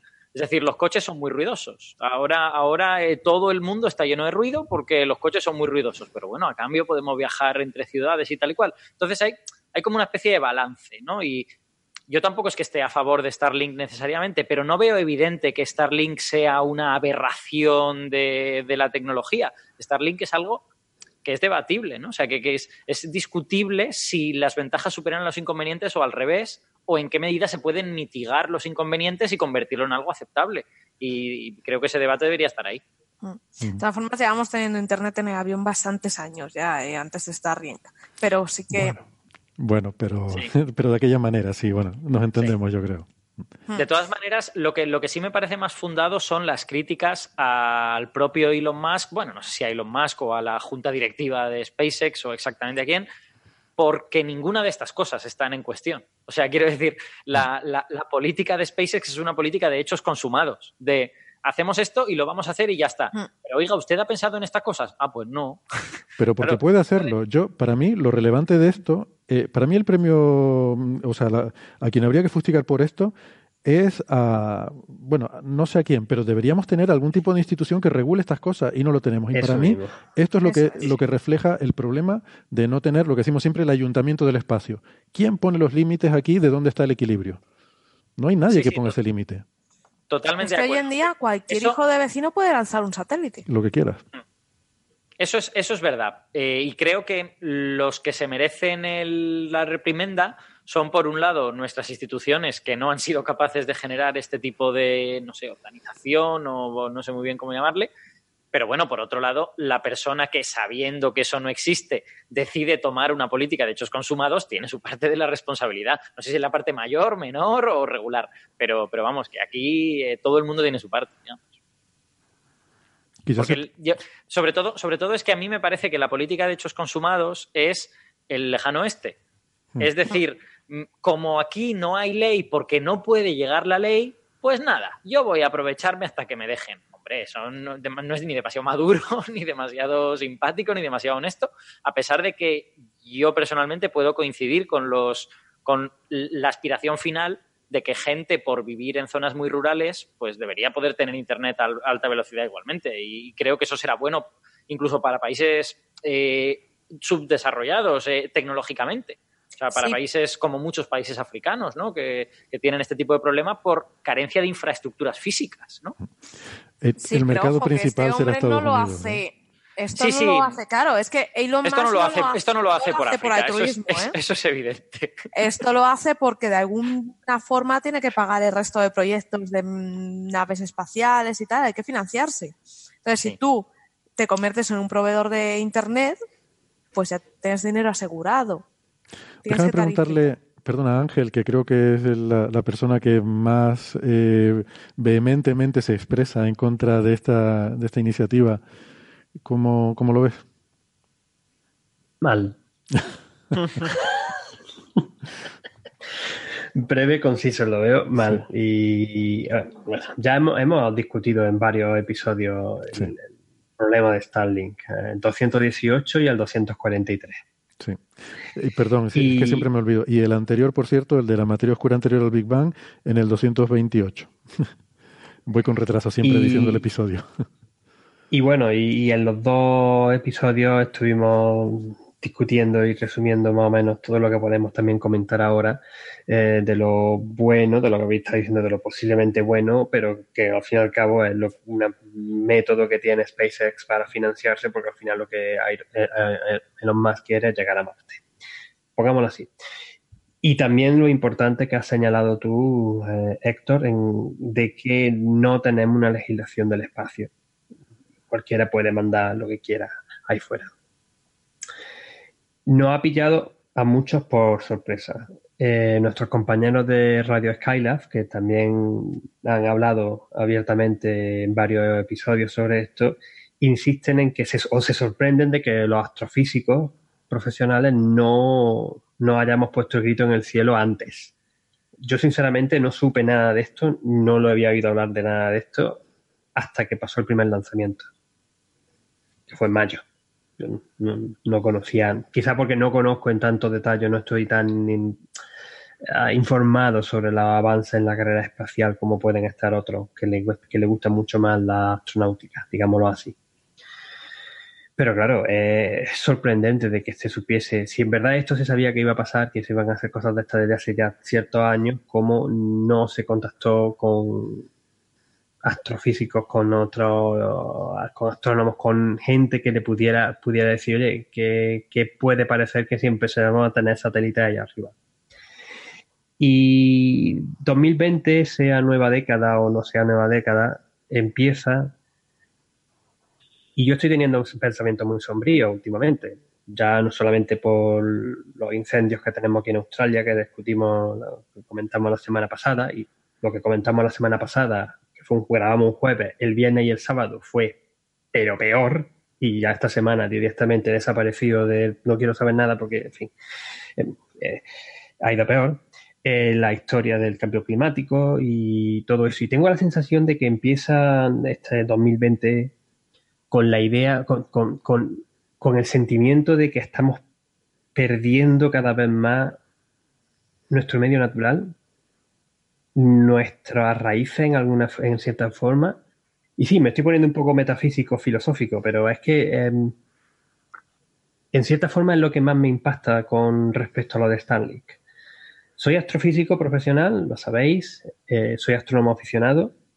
Los dos grupos se van a ver muy, muy, muy afectados por la gran cantidad de eh, satélites espaciales que se están esperando construir tanto por SpaceX como por eh, los otros. Samsung, Facebook, Amazon. Amazon. El, otro, el James Mason, este, de, este el de, de Amazon, ¿no? Bueno, da igual, los, varios, los varios que se van a poner es que, es que hay alguna extrapolación que pueden llegarse, superarse perfectamente los 50, 60 mil satélites de aquí a 10 años, si, pusieran todos los que quieren ahí, arriba. Y, y, claro, todo eso, el, a mí el vértigo que me da es la pérdida de la, del cielo estrellado para, para la humanidad. Del patrimonio. ¿no? Hmm. Teníamos el problema de la contaminación lumínica, y esto también lo hemos dicho otras veces. Eh, la contaminación lumínica es un desgaste energético de recursos que impactan muy negativamente al medio ambiente, a nosotros mismos, a la fauna, a la flora. El, gran eh, pérdida tonta de energía con, eh, emisión de gases de efecto invernadero que no se aprovechan y todo lo que quiera. Pero siempre uno se puede ir al observatorios de Canarias, bueno, y también en los observatorios de Canarias ya se, tiende un poquito de contaminación lumínica lejana, pero bueno, está, ahí. Te puedes ir a una isla desierta en mitad del Pacífico y puedes tener un cielo estrellado y disfrutar de lo que es la sensación de, la, ese patrimonio, ¿no? de, de, lo que es lo que nos conecta con estas raíces cósmicas. Pero es que de Starlink uno no se puede escapar. De Starlink y de estas constelaciones de satélites, si en verdad son como eh, parecen que pueden ser y hay satélites visibles, centenares de satélites visibles, incluso más de centenares de satélites en cualquier momento, visible a simple vista, moviéndose de un lado a otro en el cielo, me, produce una tristeza hmm. muy grande todo esto. Y soy muy, soy muy pesimista en el sentido en el que no creo que tenga una solución fácil y no creo que se vaya a resolver en, en, corto plazo, ni mucho menos, porque los intereses económicos, digámoslo, digámoslo así, porque es como es, van, van a estar por encima. Por Déjame aportar, eh, aportar una cosa por mitigar un poco el, esa visión, a lo mejor un poco ominosa que, ha transmitido Ángel, porque si, si, bien es cierto que hay muchos temas preocupantes, ¿no? en algunos que has tocado un poco eh, lateralmente, pero en el caso este de los satélites de las megaconstelaciones, Starlink es cierto, ha habido dos lanzamientos este año, en mayo y en noviembre, perdón, el año pasado, mayo y noviembre, pero es que ahora en 2020 se esperan muchos más, 20 y pico. O sea, va, a ser una media de dos al mes. Dos lanzamientos al mes, cada lanzamiento con 60 satélites. Eso es cierto, pero mm, por otra parte, eh, esto, esta pérdida de patrimonio no es irreversible en el sentido de que estos satélites están en órbita baja, requieren mantenimiento, o sea, lo difícil es mantenerlos. Eh, esto a última hora, si realmente vemos que es un problema, pues en cinco años empiezan a caer estos satélites. Es decir, lo difícil es mantenerlos. Eh, estas empresas van a tener que ir haciendo lanzamientos adicionales para ir reponiendo. Pero eso es de cinco años para la investigación, para la observación, para todo. ¿Cómo, perdona? estás interrumpiendo, aunque tardásemos cinco años en tirarlos todos. Sí, sí, sí, no, quiero decir que no es una cosa, en fin, como por ejemplo, porque Ángel ha tocado temas como cambio climático, como tal, que, que es una afectación permanente, ¿no? Eh, sin embargo, esta pérdida, entre comillas, de patrimonio, que puede ser lo que nos afecte al cielo nocturno, es, es temporal, en el sentido de que hmm. si realmente vemos que es un problema y decidimos que esto no se va a hacer así, pues se deja de hacer y punto, ¿no? Alberto. Luego... Pero pero es un principio, es un principio de lo que va a pasar. Sí, te entiendo. Es un principio del avance tecnológico y del avance de lo que necesita, de lo que quizá necesita la, la, sociedad. Y que de igual manera que desgraciadamente ya pues mucha gente, vivimos en ciudades y nos hemos acostumbrado, y lo mismo, he comentado una cosa muy parecida. Eh, ¿quién, fuiste tú, no? Eh, Alberto antes. Eh, que, no hemos ido acostumbrando a los ruidos de fondo de las ciudades, pues y ya no hemos acostumbrado a la contaminación lumínica, pues nos acostumbraremos a tener eso en el cielo y no sé, quizás incluso dentro de 100 años pues la gente lo verá de forma normal. No, no, lo sé, pero me parece un poco...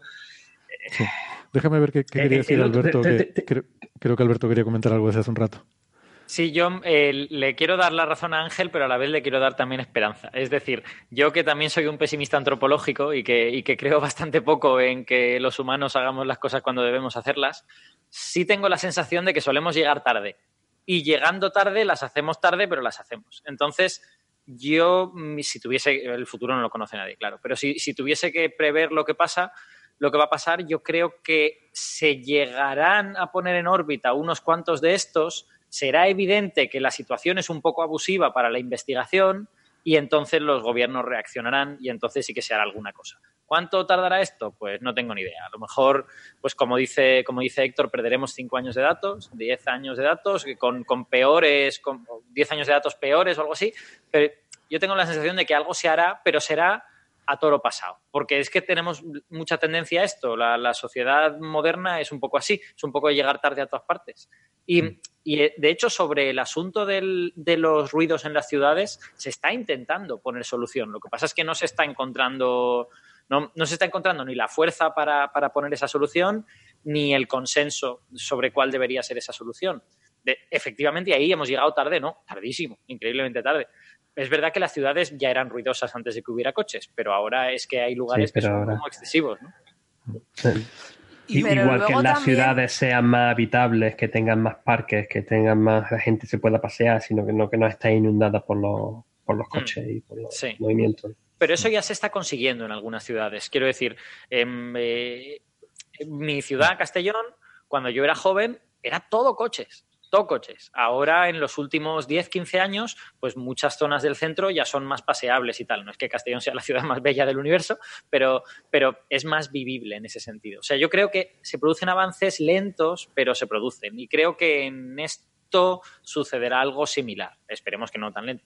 Y si permitís un comentario que. un Francis, porque estaba Sara, perdona, Sara que quería comentar algo antes. No, no, que hable a, eh, Francis primero. no, solo quería decir una cosa que eh, habéis comentado la posibilidad de que eh, esta red pues se elimine, ¿no? Porque esto se supone que va a proveer Internet clásica. El gran problema que tiene este tipo de tecnología es que para la Internet cuántica, y la Internet cuántica es la segunda mitad del siglo XXI sí o sí, es decir, es imposible que no haya Internet cuántica en el planeta Tierra en la segunda mitad del siglo XXI. Para Internet cuántica, los satélites son la única opción. No hay ninguna otra opción. Para una red global cuántica, la única opción es eh, satélites. ¿Fibra óptica no vale? Eh, como, a nivel cuántico, lo más largo que puedes conseguir son kilómetros. Es que no puedes poner repetidores. Entonces necesitas meter fotón a fotón. Que la única posibilidad de conectar, por ejemplo, a nivel transatlántico, de conectar China con Europa, por ejemplo, es mediante satélites. Sí, va a haber, sí o sí, va a haber miles de satélites cuánticos en el espacio. Sí o sí, en la segunda mitad del siglo XXI, aunque eliminemos los satélites clásicos de Internet clásica, que son prescindibles, porque eh, con fibra óptica se pueden arreglar. Pero eso ya podría ser lo que, lo que... a lo mejor, no sé, más que en órbita baja, diría yo porque en órbita baja te, pasan sobre el cielo en 10 minutos. bueno, 10 minutos o lo que sea, ah. pero pasan rápido. Perdona, Ángel. Eh, eh, lo, que tú pretendes hacer con Internet clásica acabará ocurriendo con Internet cuántica y con requisitos a nivel espacial aeronáutico muy, muy similares. Mm. Ángel, ¿qué ibas a comentar? No, sí, que era lo que yo estaba intentando decir antes, aunque se me ha ido un poco la, lo, que, iba a decir. No, pero que em, era algo así como que yo que recordaba, o sea, que, que, al principio de, del, problema de lo que, que puede ir a mejor o puede ir a peor, pero él parte más de la propia ah, evolución tecnológica, ¿no? Lo que, lo he comentado, lo que quería comentar antes. y lo que quería decir era que recordaba cuando uno de los famosos episodios del Cosmos de Carl Sagan, que era el de la Enciclopedia Galáctica, y que iba visitando mundos que se imaginaba, y, había los más tecnológicos, que no solamente es que era un, todo el mundo una gran ciudad, Trantor, por ejemplo, en, o el, eh, la fundación. de la fundación, Trantor de la fundación, o Coruscant en la Guerra de la Galaxia, perdón, son los que más me conozco. Pero otra de las cosas que tenían era eso, ¿no? El complejo de toda la órbita, todo el planeta recubierto de satélites y, distintas eh, zonas espaciales, tal. Y, me acuerdo que me impactó siendo chico. Me, impactaba pensar en, las dos cosas, en cómo las ciudades que serían en algún momento tan grandes que se conectarían unas con otras y, no, se perdería la naturaleza, y en otra, eh, lo de que si hubieran tantos satélites ahí fuera que no se pudieran ver ya del universo, del cielo, desde, la superficie del planeta. Hmm. Bueno, eh, vamos a despedir a Ignacio que nos tiene que dejar ahora. Eh, gracias por, estar hoy con nosotros, Ignacio. Ha sido un placer. gracias a vosotros. Eh, ánimo con esa cosa En, la razón. Gracias. Ánimo, Ignacio, ya ponte a escribir. Sí, sí, ahora mismo. a escribir, venga. venga, un abrazo. hasta luego. Un abrazo. Em, Eh, pero yo quería añadir que esto no es solo una amenaza para la astronomía, para nuestros cielos. Aparte, estos satélites, este mogollón de satélites que no solo Elon Musk, sino la gente de Amazon, que todo el mundo quiere poner, es una amenaza para la tecnología que tenemos hasta ahora. Porque muchos satélites que ya llevan años orbitando corren peligro ya hemos tenido algún susto con algún satélite que se le ha dicho a, la empresa de Elon Musk, oye, que va a impactar contra este otro satélite. Y el tío hasta el último momento le dio igual, ¿eh? La Agencia Espacial Europea tuvo que hacer un movimiento especial de un satélite porque, eh, SpaceX no tenía la efeméride actualizada de la órbita y... No, y el problema es que la persona que estaba de guardia, porque eso se mandaba por mail, esa comunicación iba por mail y la persona que tenía que estar recibiendo esos mails, después de responder al primero, cuando todavía la probabilidad de colisión era muy baja, luego ya no, no recibió los demás o no les prestó atención. Y esto de nuevo es otro de los problemas que no hay es otro de los problemas que no hay protocolos no solo no hay legislación, sino que no hay protocolos para decir qué es lo que hay que hacer cuando dos satélites tienen riesgo de colisión, sino que es un poco todo basado en la buena voluntad. Oye, yo te llamo, te escribo un mail, oye, que tu satélite se acerca al mío, muévelo. No, muévelo tú, que a mí me viene mal. Es que estoy sin combustible. Bueno, vale, lo muevo yo. Y en caso de colisión, ¿quién arregla los papeles del seguro ahí? Los papeles, claro, los papeles del seguro. Bueno, venga, vamos con esto. Y les iba a decir que si todo esto les parece así ominoso, espérense a que tengamos ascensor espacial, que estamos en ello. No creo que tardemos mucho. ¿Vale? En fin. Siguiente tema. Eh, y ya es el último de la, de la sección de, candidaturas al premio Ruido, es eh, la de Sabine Hosenfelder por aquellas declaraciones que hizo que tuvieron repercusión en todos los periódicos. De hecho, hizo varias entrevistas, en realidad. Parecía como que estaba intentando eh, mandar este mensaje. Em, en el que, bueno, básicamente se oponía a la construcción de nuevos aceleradores, aceleradores de partículas y a, y a todo, y a los que había, y a lo que, todo lo que se está haciendo en física de partículas. Eh, en fin, estaba vendiendo su libro también y bueno, mm, no sé, les voy a preguntar a ustedes qué opinan, sobre todo Francis y Alberto, que son los más particulares o particuleros de, de nuestra tertulia. A mí me da un poquito de pena nominar a Sabine para un premio Ruido porque al fin y al cabo está dando su opinión. Lo que pasa es que su opinión, hay mucha gente que la sigue, no, no sé por qué es tan popular. Bueno, es popular por, bueno, por muchas cosas. Por ejemplo, no, antes comentabais el tema de que eh, ese señor que, de los eh, champiñones marcianos, ¿no? Que ofrecía la posibilidad de hablar con él previo pago, ¿no? Sabine también. Sabine también tenía esa opción ah. y cobraba por tiempo eh, para contestar preguntas a, los, eh, sobre todo a, los que la seguían en su blog, en Bulk Reaction, eh, tú podías enviarle un email y contactar con ella pues una hora, dos horas de, llamada telefónica y te cobraba por una tarifa. y, además ofrecía además ofrecía ese servicio, pidió a otros investigadores que también se apuntaran y a través de ella, ella canalizaba que otros investigadores ofrecieran ese servicio y se quedaba con un porcentaje. Pero mira, y nosotros aquí en Twitter y por mail respondiendo preguntas de la gente gratis y resulta que esto... Y escribiendo artículos gratis, sí, así de tontos somos. Así nos va, pero oye, es que no tenemos visión. aquí en Australia yo conozco a varios compañeros que hacen cosas parecidas también, ¿eh? ¿Mm? Y tienen cursos de, con propios datos que tienen suyos para enseñarse distintos procedimientos astronómicos y los cobran. No Toma tenemos, ya. no tenemos visión de negocio nosotros, está claro. No, debe ser que somos muy así. A mí, a mí me dijeron, pero no sé hasta qué punto es, es- es- es real o no, que ah, animaba a sus estudiantes que no tenían financiación a apuntarse a este tipo de, de cosas para poder sacarse un dinerillo mientras hacen el doctorado. Qué bueno. A- a- animaba a estudiantes, no a los suyos, porque ella no ha tenido muchos. Exacto, pues eso, eso no es lo que, lo que a mí me dijeron y que era, y que era erróneo, Sí, efectivamente. o sea, animaba a estudiantes en general, o sea, ya puso una entrada en su blog comentando el tema, ¿no? Y, y animando a todos los estudiantes que tuvieran problemas más o menos, bueno, o sea, las becas son limitadas, etcétera, hay muchos contratos que te pagan poco dinero, a apuntarse a este negocio en el que ella se llevaba una pequeña tajada. El consultorio de Sabine. El consultorio, qué crack. Pues eso- eso no lo sabía me han yo. salido unos granitos aquí. Pues mira, esto es. Oye, oye, oye, No, no, no sé si lo mantiene, ¿eh? lo, lo puso en su blog en su momento y no sé cómo va eso porque tampoco se comentaban dentro del blog, ¿no? Lo que pasa es que yo no sé, para hablar con Sabine, que solo habla de física, eh, el otro te habla de, de conciencia, de Pues psicología, a de me- relaciones de pareja, también.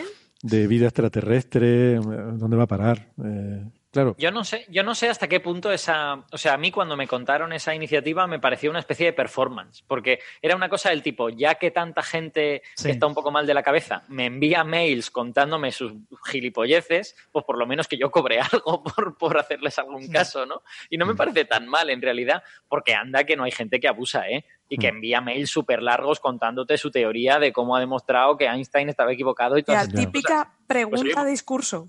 Claro, pues por lo menos, oiga, que paguen algo, ¿no?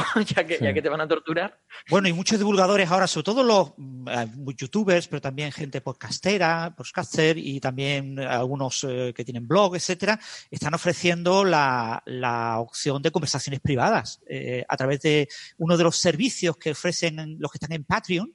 Mm. Tú en Patreon recibes micromecenazgo y, y según lo que te paguen, eh, ofreces diferentes servicios. Un servicio muy habitual es poder conversar eh, tú a tú con el, el divulgador eh, de los temas que tú quieras, ¿no? Y entonces, pues, claro. eh, insisto, no tenemos visión de negocio aquí. Héctor, No, no eso tenemos- mismo te iba a decir. Yo Es iba a que hacer un no chiste muy tenemos malo. visión de negocio. Nos estamos equivocando mucho. Iba Bueno, a hacer yo- un chiste muy bestia, pero déjalo. Dale, dale. No, ¿No? no, no. Hay que pagar para ese chiste. Los que quieran oír el Es chiste de Sara, mente- que se pongan en contacto con ella. déjalo. Yo Bueno, volviendo, conversación volviendo- privada. Volviendo al asunto de las entrevistas de Sabine y no solo a su, yo qué sé, a sus extravagancias personales. eh, el- la entrevista de la que hablamos es una entrevista que salió, creo que en la contraportada de la, de la Vanguardia. ¿Salió en la Vanguardia? En la contra, en la contra, sí. Sí, eh, y el problema de esta entrevista es que es una entrevista llena de disparates Mm. y de cosas que no son verdad y que pone en la boca de otros físicos cosa que, cosas que la comunidad pues, pues, no cree, básicamente. Entonces, eh, ese es el gran problema de esta entrevista, que es una entrevista mm, falsa, mentirosa. Por ejemplo, dice cosas del tipo que en la, la física que describe las leyes fundamentales del universo está detenida desde hace 40 años. Creo que eso es objetivamente falso. Mm. Y ella sigue argumentando, ¿no? Por, por ejemplo, yo señalaría como gran descubrimiento de los últimos años, pues la, la demostración de que los neutrinos oscilan y que tienen masa. Pues ella dice, no, hombre, es que la masa de los neutrinos parte de una teoría que es de los años 50. Ah, claro. Es que resulta que la física solo avanza cuando la gente hace teorías nuevas. Resulta que cuando la gente hace experimentos que demuestran las cosas, la física no está avanzando. Hombre, qué bonito que es esto, ¿no? Y entonces, ¿qué pasa cuando hay teorías que se van a la basura por centenares porque eran teorías erróneas? Es que, en fin, o sea, este, este razonamiento según el cual los físicos teóricos somos los que estamos llevando la física a avanzar y todas las cosas que se demuestran experimentalmente dan igual, es que es una cosa que da un poquito de vergüenza ajena. Y luego, parece casi sigue- de Sheldon ese argumento. Sí, sí, es que, es, es que, vamos, es totalmente inaceptable. Luego, y luego sigue y dice todas estas cosas de que como eh, no hay esperanza de hacer avanzar la física de una manera así cualitativa, muy severa en el LHC, eso es un derroche. Y que, y que aún así, a ver, espera si encuentro la, la frase literal, eh, es un derroche y a pesar de ello, la comunidad ya está pensando en hacer otro acelerador más grande. Eso es estrictamente falso. Porque, vamos, la comunidad es perfectamente consciente de que el hecho que en el LHC nos esté viendo física nueva es malo para el siguiente gran acelerador. Es perfectamente consciente de ello. Y el siguiente gran acelerador, en principio, se planteaba como exploraremos la física nueva que veamos en el LHC, Luego se pasó a plantear como no, no, será una fábrica de Higgses, en la que estudiaremos el Higgs con mucha precisión. Por primera vez hace tres semanas, un físico que yo conozco, que trabaja en futuros aceleradores, me dijo, igual lo que nos hemos de plantear es no hacer el futuro acelerador y empezar a desarrollar otras técnicas para irnos a mil veces la energía del LHC. No, no creo que esa sea la opinión eh, de consenso de la comunidad de futuros aceleradores, pero hay gente que se la está planteando. Por lo tanto, esto que dice Sabine es poner en boca de la comunidad cosas que la comunidad no cree. Es hablar, es decir ella, que es lo que la gente piensa, es una falacia del hombre de paja. Sí, te construyes un argumento que no es cierto para atacarlo. Eh. Eso es. Y, en fin, es que hay otras cosas que están mal también aquí. quiero decir, está tan mal la entrevista que casi no hay ni por dónde pillarla. Vale. Sí, la única excusa es eso, que es una entrevista de, contra y que está todo súper resumido. Yo no creo que ante alguna de las preguntas que le han hecho conteste eh, Sabine con una frase tan cortita como la que aparece. Sí, eso es verdad. No, yo creo que realmente es una entrevista de trabajo porque quería entrar en el grupo de Hasta Cañonas.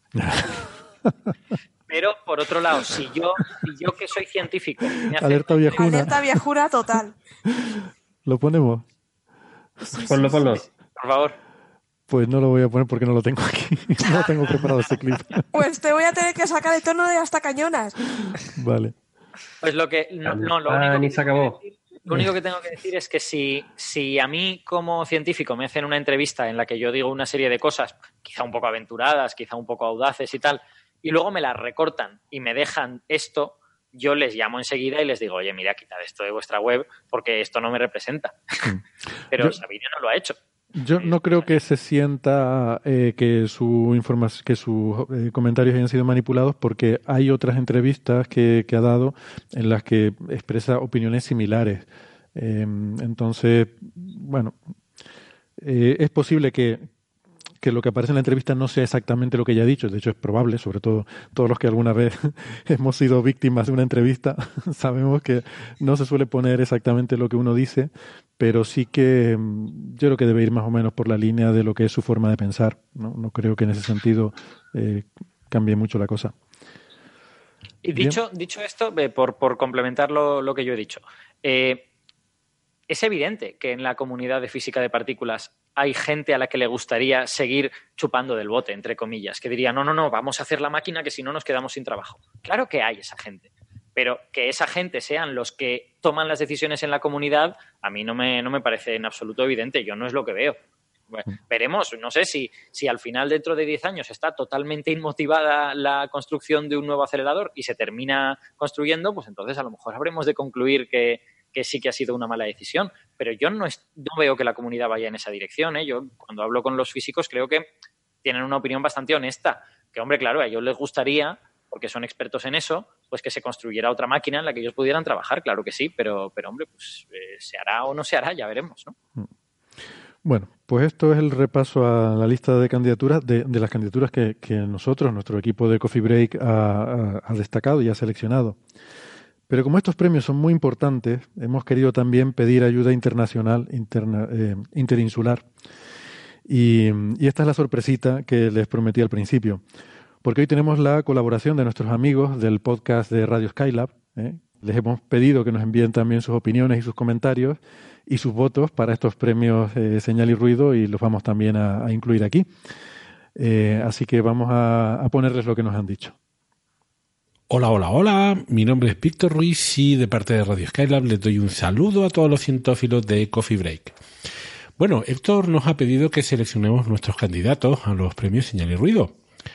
Y voy a empezar por mi nominación para la categoría de señal, que se trata del catálogo del satélite europeo Gaia, eh, publicado en 2019.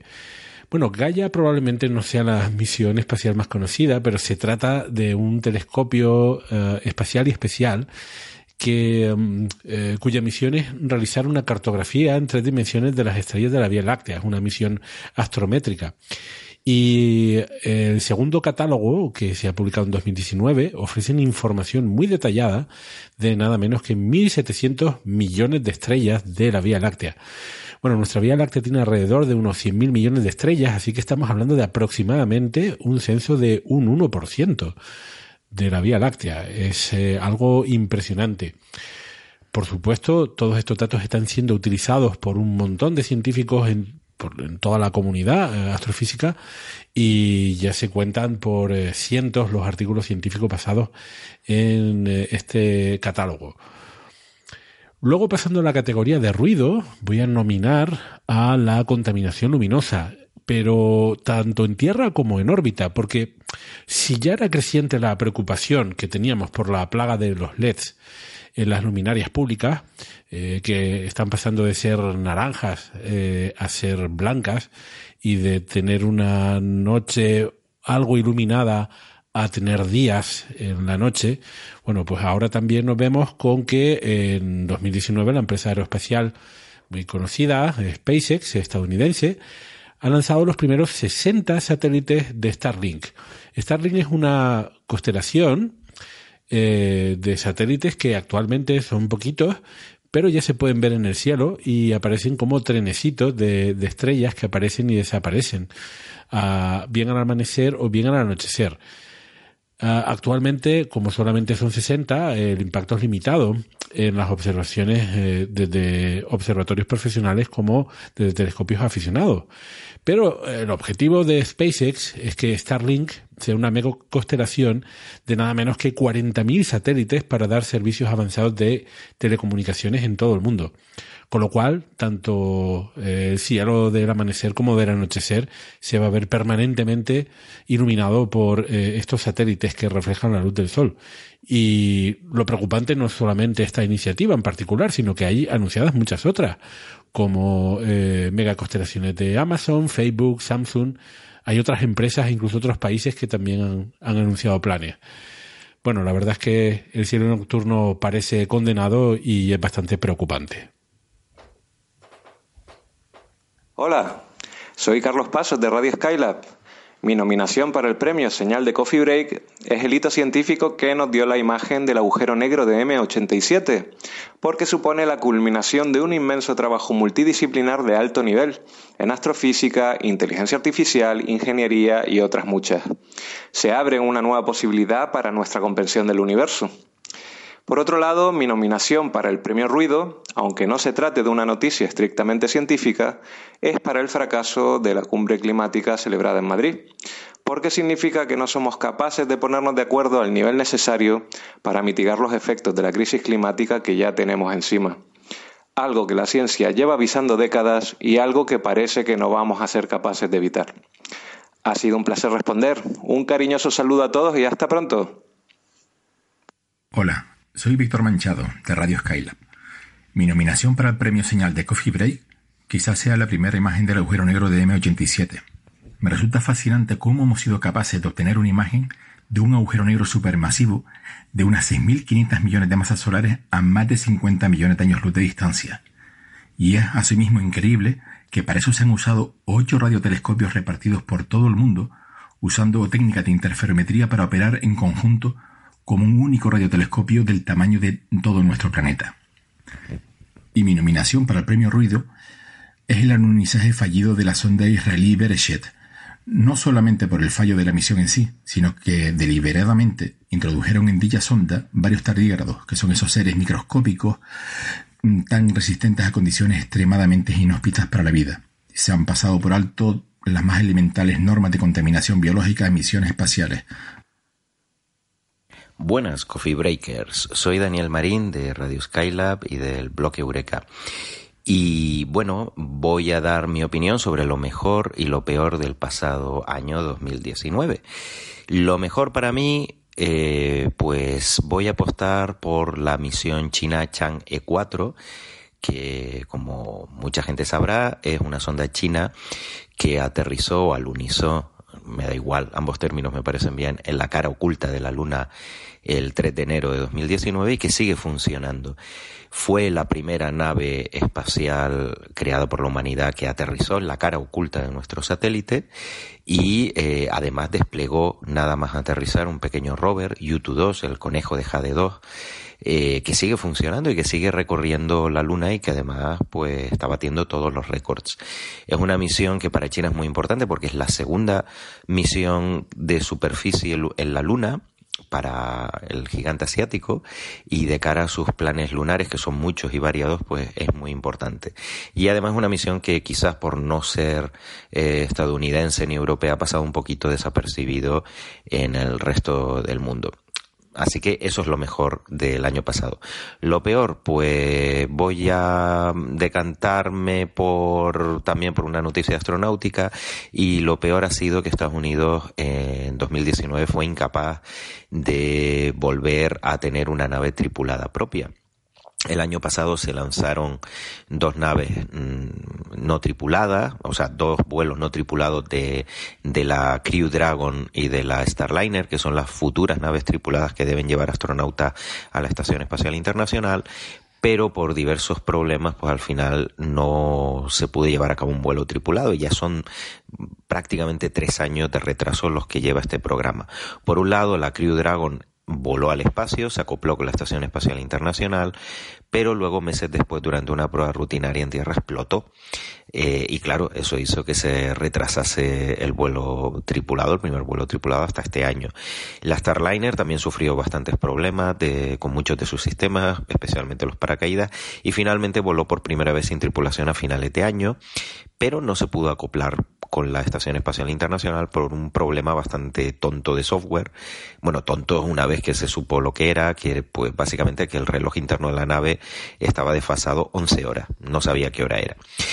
Eh, bueno, en cualquier caso también eso implica que el primer vuelo tripulado de esta nave se retrasa para 2020 y eso pues significa que mientras tanto la NASA va a tener que seguir pagando a Roscosmos, a Rusia por llevar a sus astronautas hasta la estación espacial y recordemos que el billete está últimamente rondando los 90 millones de dólares. Así que la NASA quiere eh, poner cuanto antes en servicio estas dos naves, eh, además de por el dinero, por un tema de, prestigio nacional.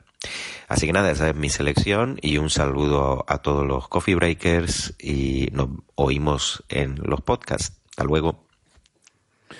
Bueno, pues muchas gracias a los amigos de Radio Skylab, los dos Víctor, Cavi Daniel. Eh, ha sido muy interesante escuchar sus opiniones. Eh, habrán visto que bueno hemos coincidido en algunas cosas, otras la verdad que no tanto, porque como les digo no, claro ellos no eh, habían participado en el proceso que habíamos tenido nosotros previo de discutir las candidaturas y entonces bueno es interesante sobre todo entre bueno lo que lo que ellos proponen para el premio ruido no hay algunas cosas que la verdad es que no, no se nos había a nosotros ocurrido y que ahora eh, ahora escuchándolo, pues dice uno, caramba, pues, pues no es, no es mala idea, ¿no? A lo mejor si tuviera ahora que volver a, proponer candidaturas, igual apoyaría alguna de estas. Eh, Alberto quería decir algo.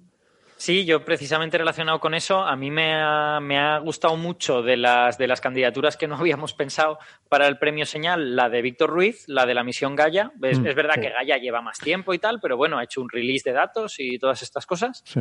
Eh, y es verdad que está siendo una misión trascendental en, en, la comprensión de nuestra galaxia, así que me parece un apunte estupendo. Sí, porque y es me... muy poco espectacular, pero que contribuye a muchísimas investigaciones de muchos campos diferentes de astrofísica. ¿eh? Eso es. es muy Mira, bueno. Esa me ha gustado Sí, en el- mucho. En el último episodio de Radio Skylab eh, que hacen Ah, el resumen de lo mejor del año y lo que se espera para este año, Víctor también de- defiende eh, básicamente el, eh, la misión Gaia, que aquí creo que hemos hablado, se ha ido hablando en distintas ocasiones, Muchas veces. y, y porque, porque se están sacando un montón de resultados en distintos campos de la astronomía galáctica, incluso no, no extragaláctica, pero bueno, algunas veces conectados con cosas extragalácticas y por, por, por, por la gran cantidad de, de información que está, que está dando. Claro, no son imágenes espectaculares, obviamente, quitando la, la gran imagen salto del cielo, que esa ha sido una cosa que ha sido pues, muy chula, pero eh, los datos científicos son una pasada. Hay muchísimos centenares de artículos científicos y lo que venga vienen, vienen de ahí. Y hay muchos otros proyectos y cartografiados que complementan a, a Gaia. Por ejemplo, algunos de los que tenemos aquí en el telescopio anglo-australiano. No sé si había terminado el comentario, Alberto, o... Eh, sí, bueno, y de, eh, la verdad es que de los que han dicho para el premio Ruido que no se nos habían ocurrido, el de Cavi me parece muy pertinente. O sea, yo. Pues entonces, Sí. Sí, Perdona, Alberto, Alberto, estás diciendo exactamente los dos que yo iba a decir, ¿eh? Pues nada, nada, me, me- menciona, No, no, menciona. no, sigue, sigue, sigue, sigue, sí, te entiendo, sí, sí. Yo, eh, la verdad es que yo de los que teníamos eh, iba a elegir a Sabine, porque me enfadó personalmente, supongo que porque soy del campo de física de partículas y me enfada que se digan tonterías de, de mi campo.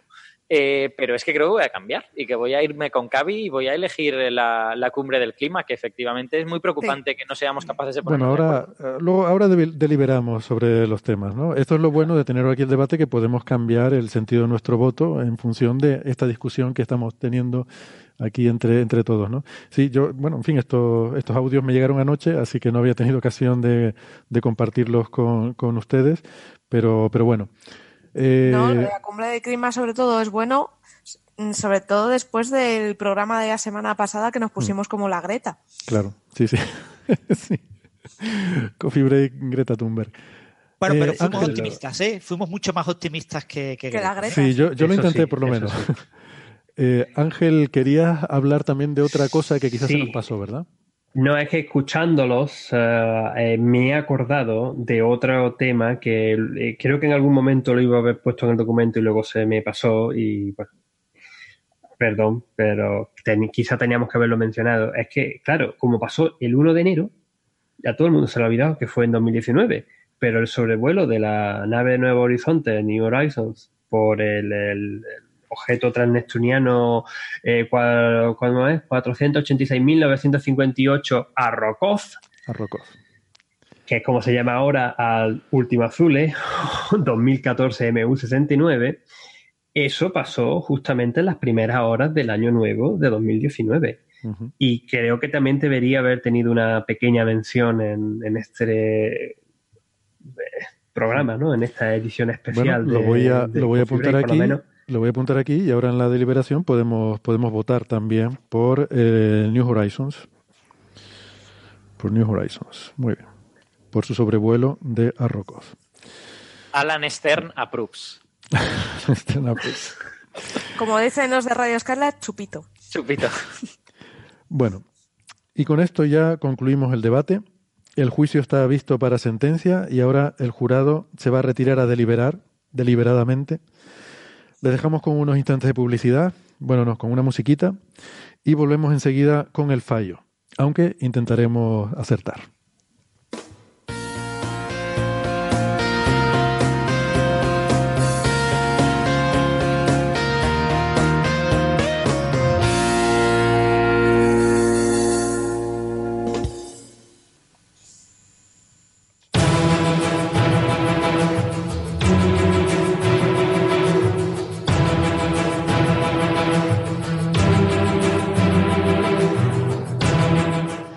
Jurado ha regresado después de su deliberación y tengo aquí los sobres convenientemente sellados y lacrados. Comenzamos con el premio ruido.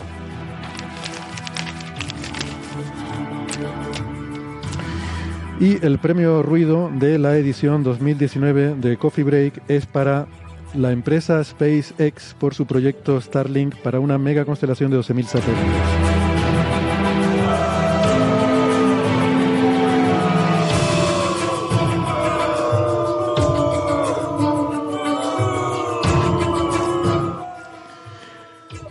El premio señal de la edición 2019 de Coffee Break es para el Event Horizon Telescope por su histórica observación de la silueta de un agujero negro.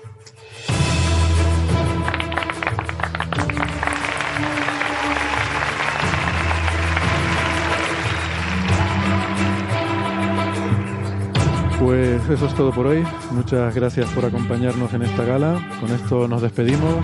Gracias Sara, Francis, Ángel, Alberto. Gracias al distinguido público por acompañarnos hoy en, en este evento tan especial para nosotros y a los oyentes que hayan llegado hasta aquí. Nos volvemos a escuchar la semana que viene. Adiós. Chao. Chao, chao. Hasta luego, un saludo.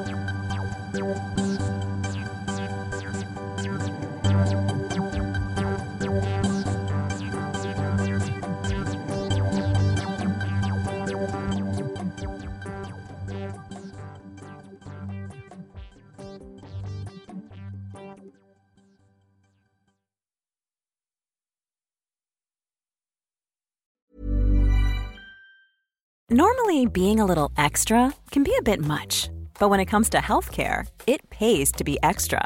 And United Healthcare makes it easy with Health Protector Guard fixed indemnity insurance plans. Underwritten by Golden Rule Insurance Company, they supplement your primary plan, helping you manage out of pocket costs without the usual requirements and restrictions like deductibles and enrollment periods. So when it comes to covering your medical bills, you can feel good about being a little extra. Visit uh1.com to find the Health Protector Guard plan for you.